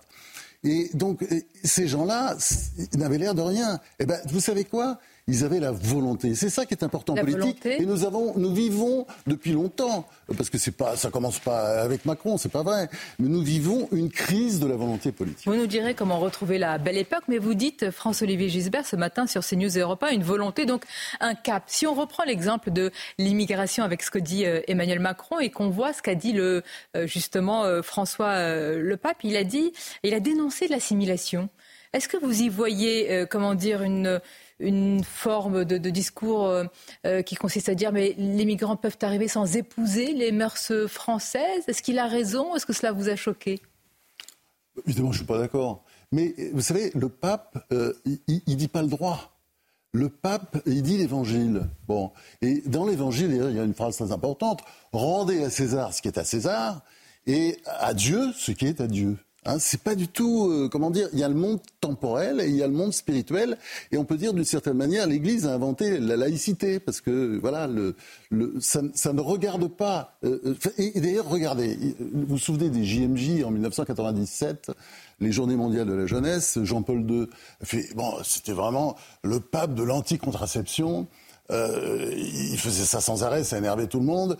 Et vous vous souvenez, il a eu des foules énormes par rapport à celle de François. C'était euh, près de 500 000 au Champ de Mars, 1 million à Longchamp. Et vous vous souvenez que bon, c'était l'homme qui parlait contre la contraception. Tous ces jeunes étaient là. Et qu'est-ce qu'ils ont fait après? Eh ben, vous avez vu que euh, autour du bois de Boulogne, il y, avait euh, un champ de, de, de, préservatifs usagés, euh, de capote anglaise, comme on disait à l'époque. Et parce qu'en en fait, voilà, ils avaient écouté le pape, et puis ça, c'est le, c'est, problème du, du catholicisme. C'est, la parole tendue, par exemple, sur les migrants. C'est la parole, voilà, mais c'est la parole, mais on n'est pas obligé de suivre. D'ailleurs, quand ça se heurte aux politiques plus lucides, parfois pragmatiques des États, qu'est-ce qu'on fait? Non, on n'est pas obligé de faire ce que dit le pape. On peut écouter, tout à fait, il faut l'écouter, c'est intéressant. D'ailleurs, je vous signale, il y avait à côté un discours absolument exceptionnel du cardinal Aveline très très bon, un personnage d'ailleurs qui est, très ami avec euh, François. D'ailleurs, c'est pour ça que François était venu euh, à Marseille. Et euh, ce cardinal, il a tenu un discours absolument formidable. Donc, si vous voulez, c'est bon, c'est pas parce que le pape le dit qu'il faut le faire. Et je trouve que cette polémique est un peu stérile. Et mm. c'est pas, enfin, il dit pas forcément qu'il faut le faire. Il dit l'évangile à sa façon, l'évangile tel qu'il a eu. Ce qu'on peut reprocher au pape, simplement, c'est peut-être ses origines jésuites. Euh, il est très politique, il fait beaucoup de politique, il fait trop de politique. Euh, alors de la politique justement et des paroles qui portent, on en attend sur euh, l'Arménie. Je n'ai rien contre les jésuites hein, qui sont très intelligents, notamment ils sont plus portés sur la politique. Par exemple, les franciscains, il a pris le nom de François, Saint François d'Assise, un des plus gros saints bah. de l'Église. Avec un livre magnifique d'un grand poète comme Christian Bobin voilà. à ce et, sujet. Et, là, bon, bah, il se comporte toujours un petit peu comme un François-Louis on va consacrer les dernières minutes à un sujet euh, important, euh, c'est celui de, l'Arménie. Hier, Emmanuel Macron a apporté un soutien plein et entier, mais est-ce que l'Arménie, est-ce que est-ce qu'elle est condamnée à ce triste sort euh, funeste? Il n'y a pas d'autre mot. Bah, dans cette affaire, on est atroce. La France est atroce parce que oui, parce que c'est le seul. Attendez, bien sûr, bien sûr, parce que c'est le seul euh, chef d'État, Macron, qui dit des choses. Mais derrière, il n'y a rien. C'est-à-dire, il n'y a pas le début d'un acte. Non, mais au moins, on pourrait secouer un peu le cocotier. Hein euh, je sais pas, euh, aller là-bas en Arménie. Avec l'ombre de la main russe, c'est turc. Hein mais oui, mais oui, je sais. Mais enfin, la France, vous savez, elle, a encore des choses à dire. Je pense que. Ah oui, non, mais la France. Mais quand on voit l'Afrique, on se pose des questions. Oui, mais enfin, écoutez, l'Arménie, ce qui se fait est abject. Et ça se fait avec la complicité de l'Union européenne. Regardez, au même moment. Vos mots sont forts. Hein, ouais, bah, attendez, attendez, excusez-moi, vous avez lu le livre de Raphaël Glucksmann, certainement, qui s'appelle La Grande Confrontation. Vous voyez très bien l'Azerbaïdjan, c'est-à-dire ceux qui euh, ont décidé d'éradiquer, parce qu'on est dans un, mmh. phénomène d'épuration ethnique et religieuse, c'est-à-dire on va raser les monastères, parce qu'ils font euh, systématiquement les magnifiques monastères de, de l'Arménie, parce que ça, c'est la première étape, l'Artsakh, et on, on va j'imagine avec la Turquie, l'Azerbaïdjan va s'attaquer euh, à, l'Arménie. Bon, et c'est juste affreux parce que dans le même moment, vous savez très bien que vous avez toutes ces déclarations de dirigeants européens, Charles Michel, enfin c'est la honte de la jungle, euh, Ursula von der Leyen, enfin toutes ces, toutes ces personnalités qui, qui surtout ne disent rien euh, et, qui sont fiers d'ailleurs de doubler les, exportations, les importations de gaz, euh, d'Azerbaïdjan, puisque c'est ce qu'on a appris ce, ce week-end. Le gaz azéri. Le gaz azéri, on, allait doubler les importations, et c'est du gaz russe d'ailleurs, on sait très bien, c'est une façon de détourner euh, l'embargo. Et si vous voulez, vous avez, dans maintenant ce que j'ai appris dans ce livre de Raphaël Glucksmann, ce sont les sommes considérables de l'Azerbaïdjan pour corrompre les dirigeants européens. Et, euh, d'ailleurs, les élus français aussi. Puis, je ne parle pas de la presse, parce que parfois on lit des articles, on voit très bien que voilà, ils ont profité de ce qu'on appelait la diplomatie du caviar. Euh, c'est-à-dire euh, cette, diplomatie de l'Azerbaïdjan qui consiste à faire des cadeaux. Hein bon, et on voit le résultat. Et si vous voulez, le résultat, c'est quoi? Eh bien, c'est que l'Europe, dans cette affaire, est totalement absente alors qu'elle aurait quand même des choses à dire. Pourquoi est-ce qu'on abandonne les Arméniens? Parce qu'ils sont chrétiens? Je ne sais pas, mais je me pose la question. Pourquoi ils sont euh, abandonnés comme ça? Sur cette conclusion sous forme d'interpellation, on entend et on voit votre colère ce matin, François-Olivier Gisbert, sur ce sujet si important. Je vous remercie. Merci à je précise que le troisième volet de votre trilogie paraîtra le 2 novembre chez Gallimard, Tragédie française. Succès hein, euh, de cette trilogie. C'était votre grande interview ce matin. Je vous remercie. Merci Sonia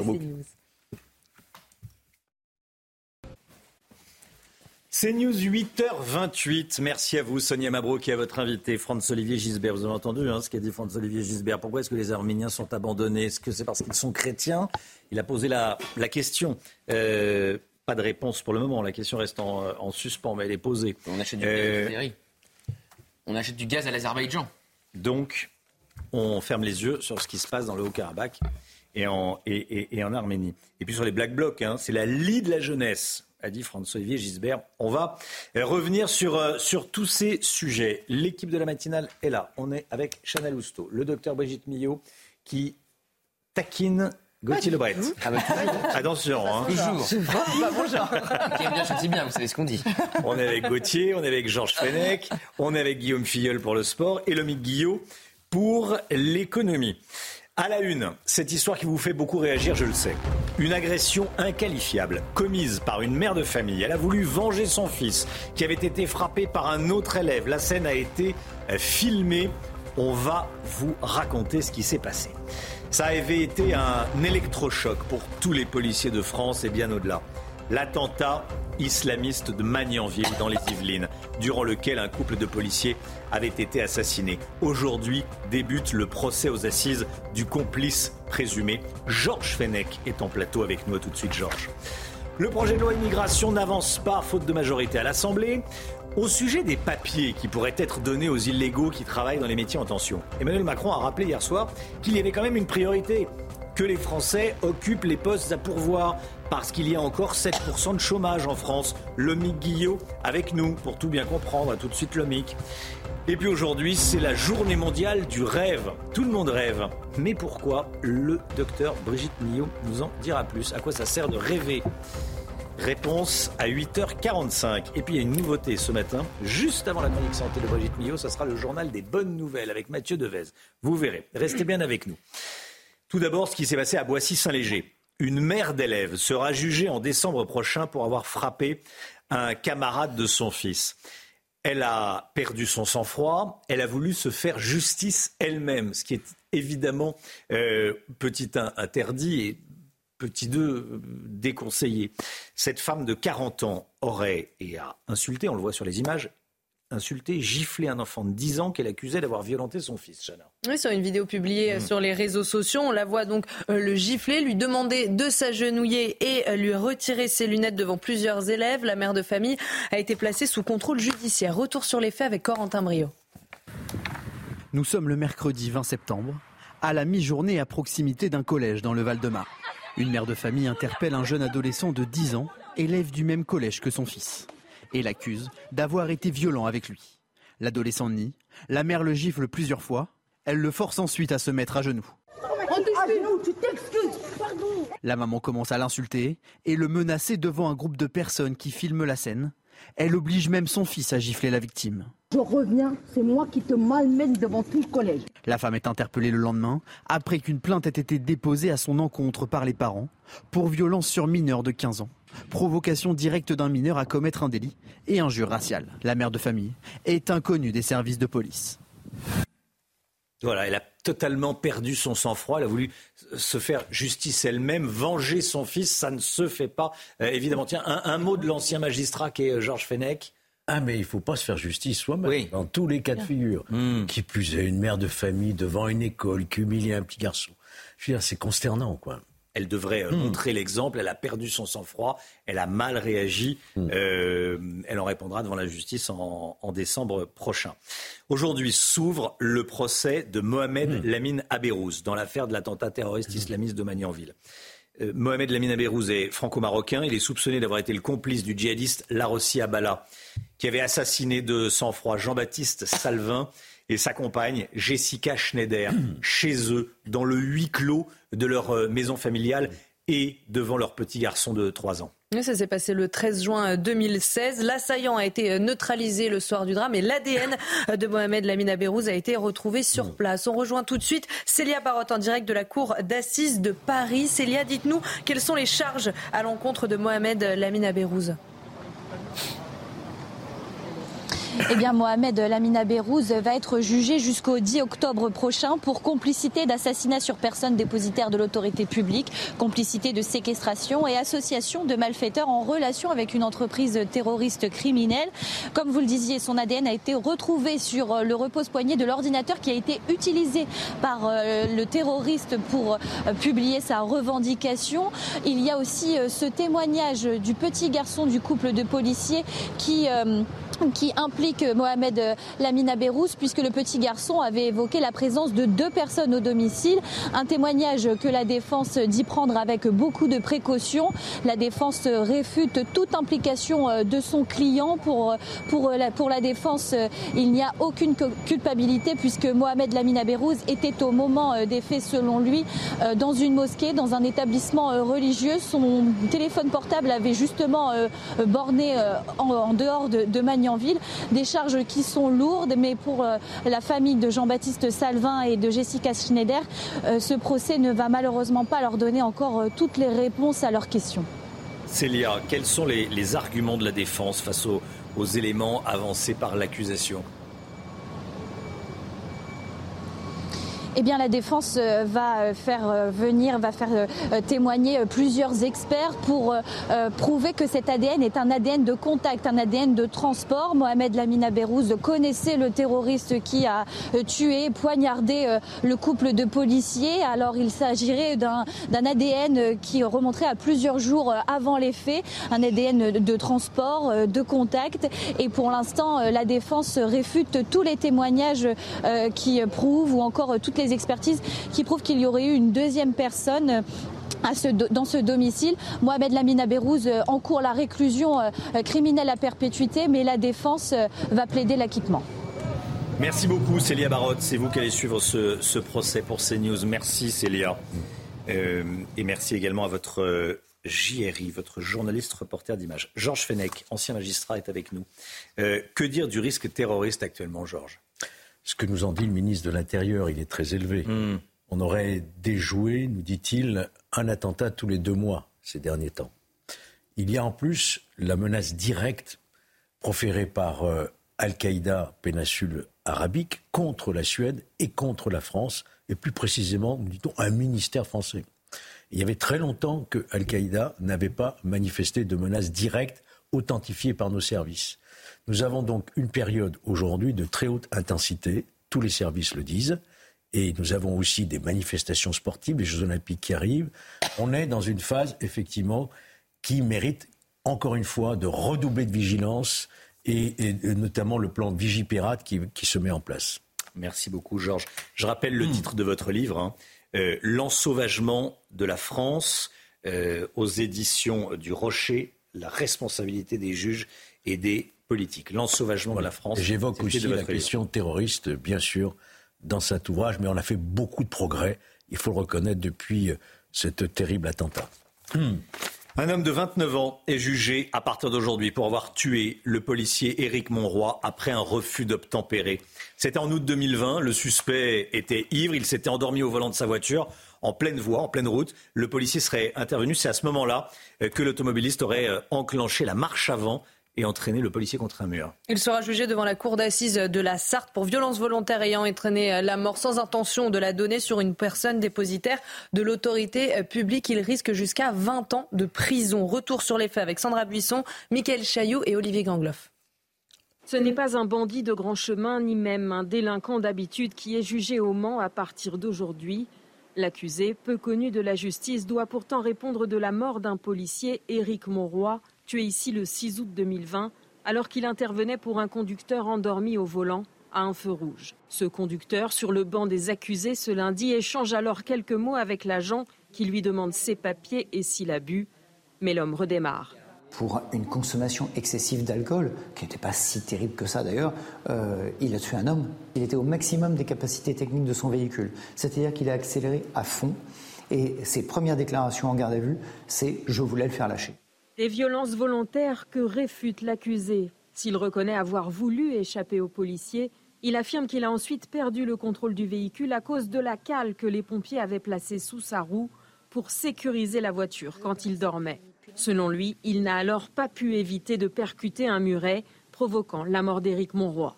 Il est constant depuis le début, c'est-à-dire qu'il a une euh, volonté de fuir et uniquement de fuir et absolument pas de blesser quiconque. Pour violences volontaires aggravées ayant entraîné la mort d'un fonctionnaire de police sans intention de la donner, il risque jusqu'à 20 ans de prison. Emmanuel Macron a dit avoir renoncé à la vente de carburant à perte et il appelle les distributeurs à une vente à prix coûtant. Président qui euh, l'a dit hier soir sur la 1 et sur la 2, sur TF1 et France 2. Et Francis Pousse, président des stations de service chez Mobiliance, était en direct avec nous à 6h45 et selon lui, vendre à prix coûtant, c'était également vendre à perte. On écoute. Nous ne pouvons pas jouer avec ces mesures de prix coûtant puisqu'il y a en moyenne beaucoup plus de salariés dans nos stations-service que dans les grandes surfaces qui sont euh, pour beaucoup en partie ou tout ou partie en, automate.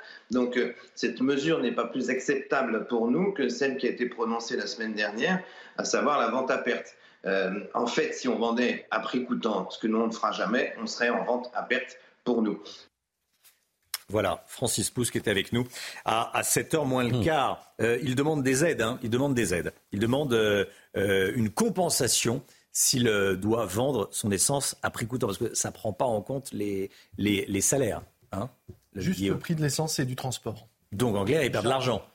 Le, le, coût de fonctionnement de la station-service, c'est pas pris en charge. Les salaires de, du caissier, de la caissière, c'est pas pris en charge. Donc, ça va poser un problème.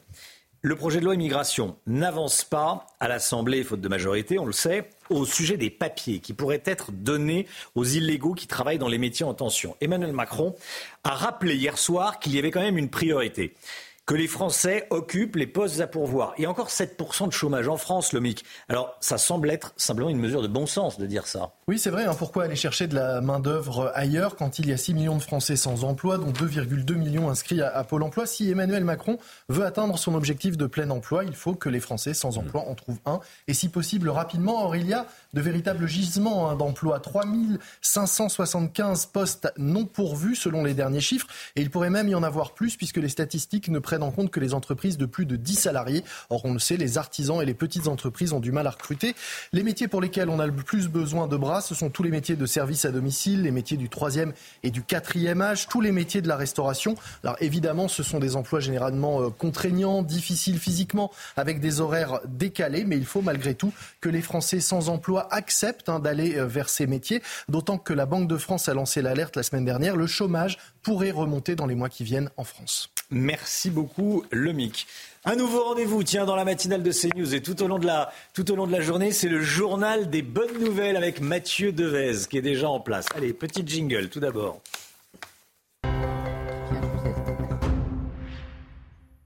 Le journal des bonnes nouvelles avec vous, Mathieu Devez. Bonjour Mathieu. Bonjour Romain, bonjour à tous. Bonne nouvelle pour les écoles de commerce françaises.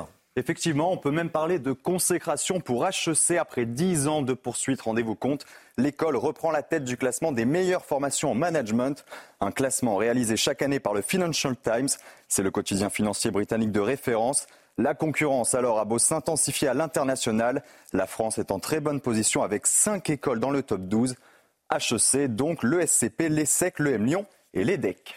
Mathieu, une autre bonne nouvelle cette fois-ci pour notre patrimoine. Hein effectivement avec la maison carrée de Nîmes qui rejoint le patrimoine mondial de l'UNESCO. Ce temple romain a été construit sous le règne d'Auguste, c'était il y a 2000 ans. Rendez-vous compte, c'est l'un des monuments les mieux préservés du monde antique. Et il se trouve en France, bien sûr. La maison carrée devient le 51e bien français inscrit sur la prestigieuse liste. Et selon la mairie, cela va générer une hausse de la fréquentation touristique avec des retombées économiques importantes, bien sûr et puis un geste qui demande beaucoup de courage. On part en Floride. Hein. Exactement, démonstration en Floride où des touristes ont réussi à sauver, vous allez le voir, un requin d'au moins 3 mètres de long. Des images impressionnantes. On voit le requin échoué au bord de la plage, la moitié du corps hors de l'eau. Il ne peut pas survivre longtemps, bien sûr, dans cette position. Un groupe de touristes n'a alors pas hésité à se mettre à l'eau pour le sauver. Ils ont dû s'y reprendre plusieurs fois car l'imposant requin se débattait. Il a finalement pu retrouver la mer. Il s'agit d'un requin mako classé en danger d'extinction depuis 2018 en raison notamment de la pêche intensive dont il a été victime. Hein. Ils ont, ils ont très bien fait. Je sais pas ce que je, comment j'aurais réagi, mais hein. ils, ont, ils, ont, très bien fait. Ils ont très bien fait. Qui va Tiens, l'homme Guillaume, est-ce que vous y allez? Là maintenant, non. Non, d'accord. Guillaume Filleul. Je reste sur la serviette avec le Mickey. Le Mickey, vous dites qu'il faut faire quelque chose. Georges? Je suis pas sûr. on n'est pas prêt de sauver la planète. Euh... Une très grande serviette parce que je reste sur la serviette avec Gauthier, vous y allez pas? Moi, je vais jamais à la plage. Bon, ben on envoie Chana.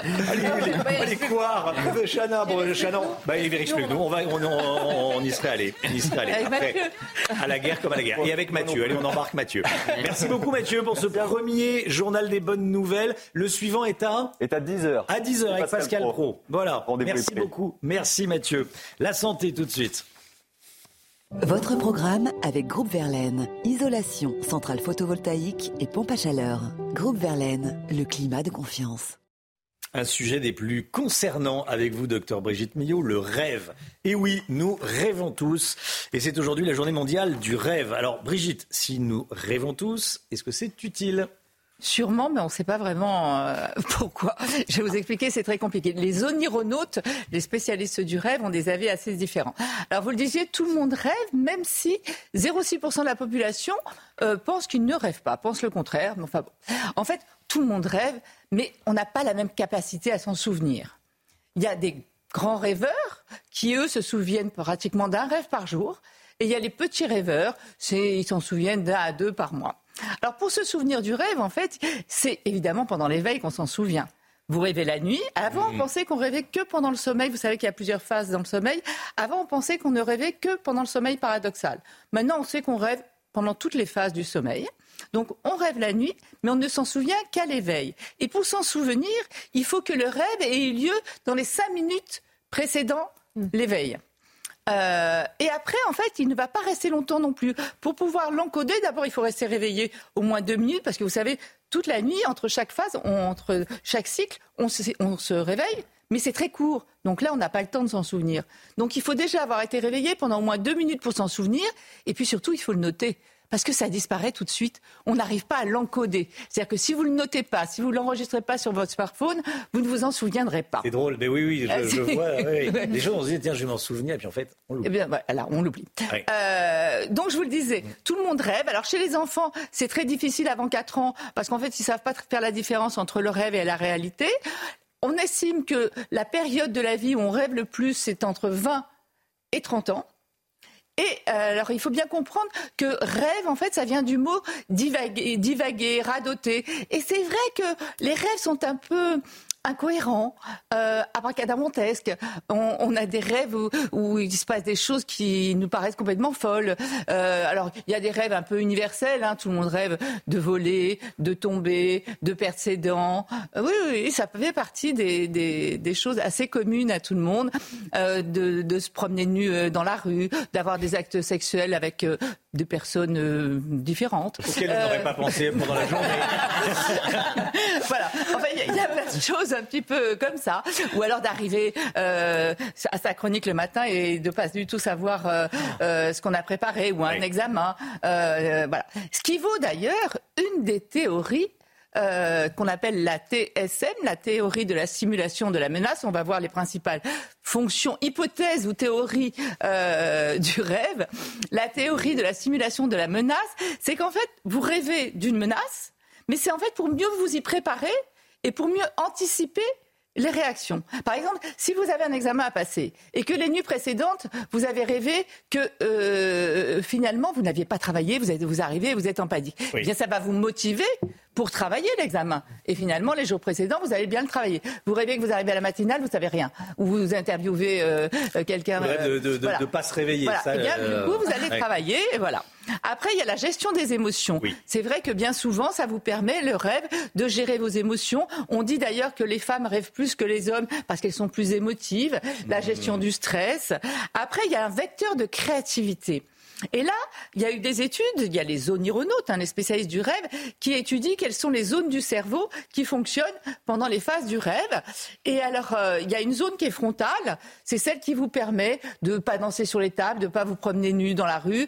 Euh, c'est celle qui régule un petit peu tout, qui vous inhibe un petit peu, euh, qui est la, la zone de la cohérence. Et bien pendant les phases du rêve, cette zone frontale, elle est quasiment au repos. En revanche, il y a une zone entre les hémisphères, on en avait déjà parlé, c'est celle qui fonctionne pendant les vacances, pendant qu'on se balade, on fait des randonnées, on marche, etc. Et là, en fait, c'est le canal de l'imaginaire, c'est celle qui nous permet la créativité, c'est celle qui nous permet d'anticiper le futur. Euh, c'est, voilà. Et donc, et c'est d'ailleurs pour ça qu'énormément d'artistes, en fait, utilisent leurs rêves pour leurs œuvres. Sont souvent des, grands rêveurs et qui utilisent leurs rêves pour leurs œuvres. C'est quand même euh, euh, Archimède dans son bain qui faisait sa sieste comme ça, hop, euh, la poussée mm. d'Archimède, Newton, Eureka, enfin bon bref, voilà, c'est un vecteur de créativité, ça va renforcer la mémorisation, euh, consolider la personnalité. Enfin, il y a plein d'autres fonctions. Hmm. Enfin, toujours est-il que le rêve, tout le monde rêve, c'est essentiel. Les fonctions exactes, ben, je crois qu'il y en a, il y a plein de chercheurs euh, que ça empêche de dormir, de trouver les fonctions exactes du rêve. En tout cas, ça a sûrement plusieurs utilités. Et moi, j'en profite juste pour dire une petite chose, c'est que bien souvent, vous savez, on fait la sieste ou alors on se réveille et on ne sait pas si on a réellement dormi. Eh bien, si vous avez rêvé, c'est que vous êtes sûr que vous avez dormi. Ah, c'est vrai. c'est une bonne. Euh, c'est ça, c'est une utilisation du rêve. On s'en sert. Mais après, j'ai oublié une des fonctions, c'est sur la mémorisation. Mais on s'en souvient assez rarement, je trouve. On s'en souvient assez rarement de nos rêves. Oui, ben, il faut, il faut vraiment les marquer. Je refais, je m'en souviens assez rarement. Mais, Donc vous êtes un petit rêveur. Voilà, petit rêveur, oui. Mais il y a eu des expériences de fait incroyables sur les rêves. On a pris des, des des volontaires, hein. euh, ils sont pas malades, des, partenaires à qui, des volontaires à qui on a euh, fait passer euh, des labyrinthes en 3D, en virtuel, etc. Après, la moitié, on leur a fait faire la sieste. Hmm. Et, et l'autre moitié, pas la sieste. Et après, on leur a refait faire le jeu avec, pour voir lesquels étaient les plus performants. Et après, on a demandé, sans leur donner les réponses au jeu, lesquels euh, avaient rêvé du labyrinthe pendant la sieste. Eh bien, tous ceux qui avaient rêvé du labyrinthe étaient nettement plus performants hmm. que ceux qui n'avaient pas rêvé. Donc, ça permet aussi l'apprentissage, la mémorisation. il y a plein d'expériences comme ça sur le rêve passionnantes. Ah oui, il faudrait qu'on en reparle parce que je pense qu'il y a plein de choses à dire. oui. Encore d'autres choses. Merci beaucoup, Brigitte. Même pas en rêve. C'était votre programme avec Groupe Verlaine. Isolation, centrale photovoltaïque et pompe à chaleur. Groupe Verlaine, le climat de confiance. Allez, 8h50, vrai qu'il y a mille choses à dire sur les rêves, on a envie d'en parler encore. Mais bon, la matinale se termine. On se retrouve demain matin dès 5h55 avec Chana Lousteau, le docteur Millot, Gauthier Lebret. Georges Fenech était avec nous ce matin. Merci Georges. Je rappelle le titre de votre livre, L'ensauvagement de la France. Euh, Guillaume Filleul et Lomi Guillot. Et tout de suite, c'est euh, Alexandra Blanc pour la météo. Juste après, Pascal Pro pour l'heure des pros. Belle journée à vous sur CNews.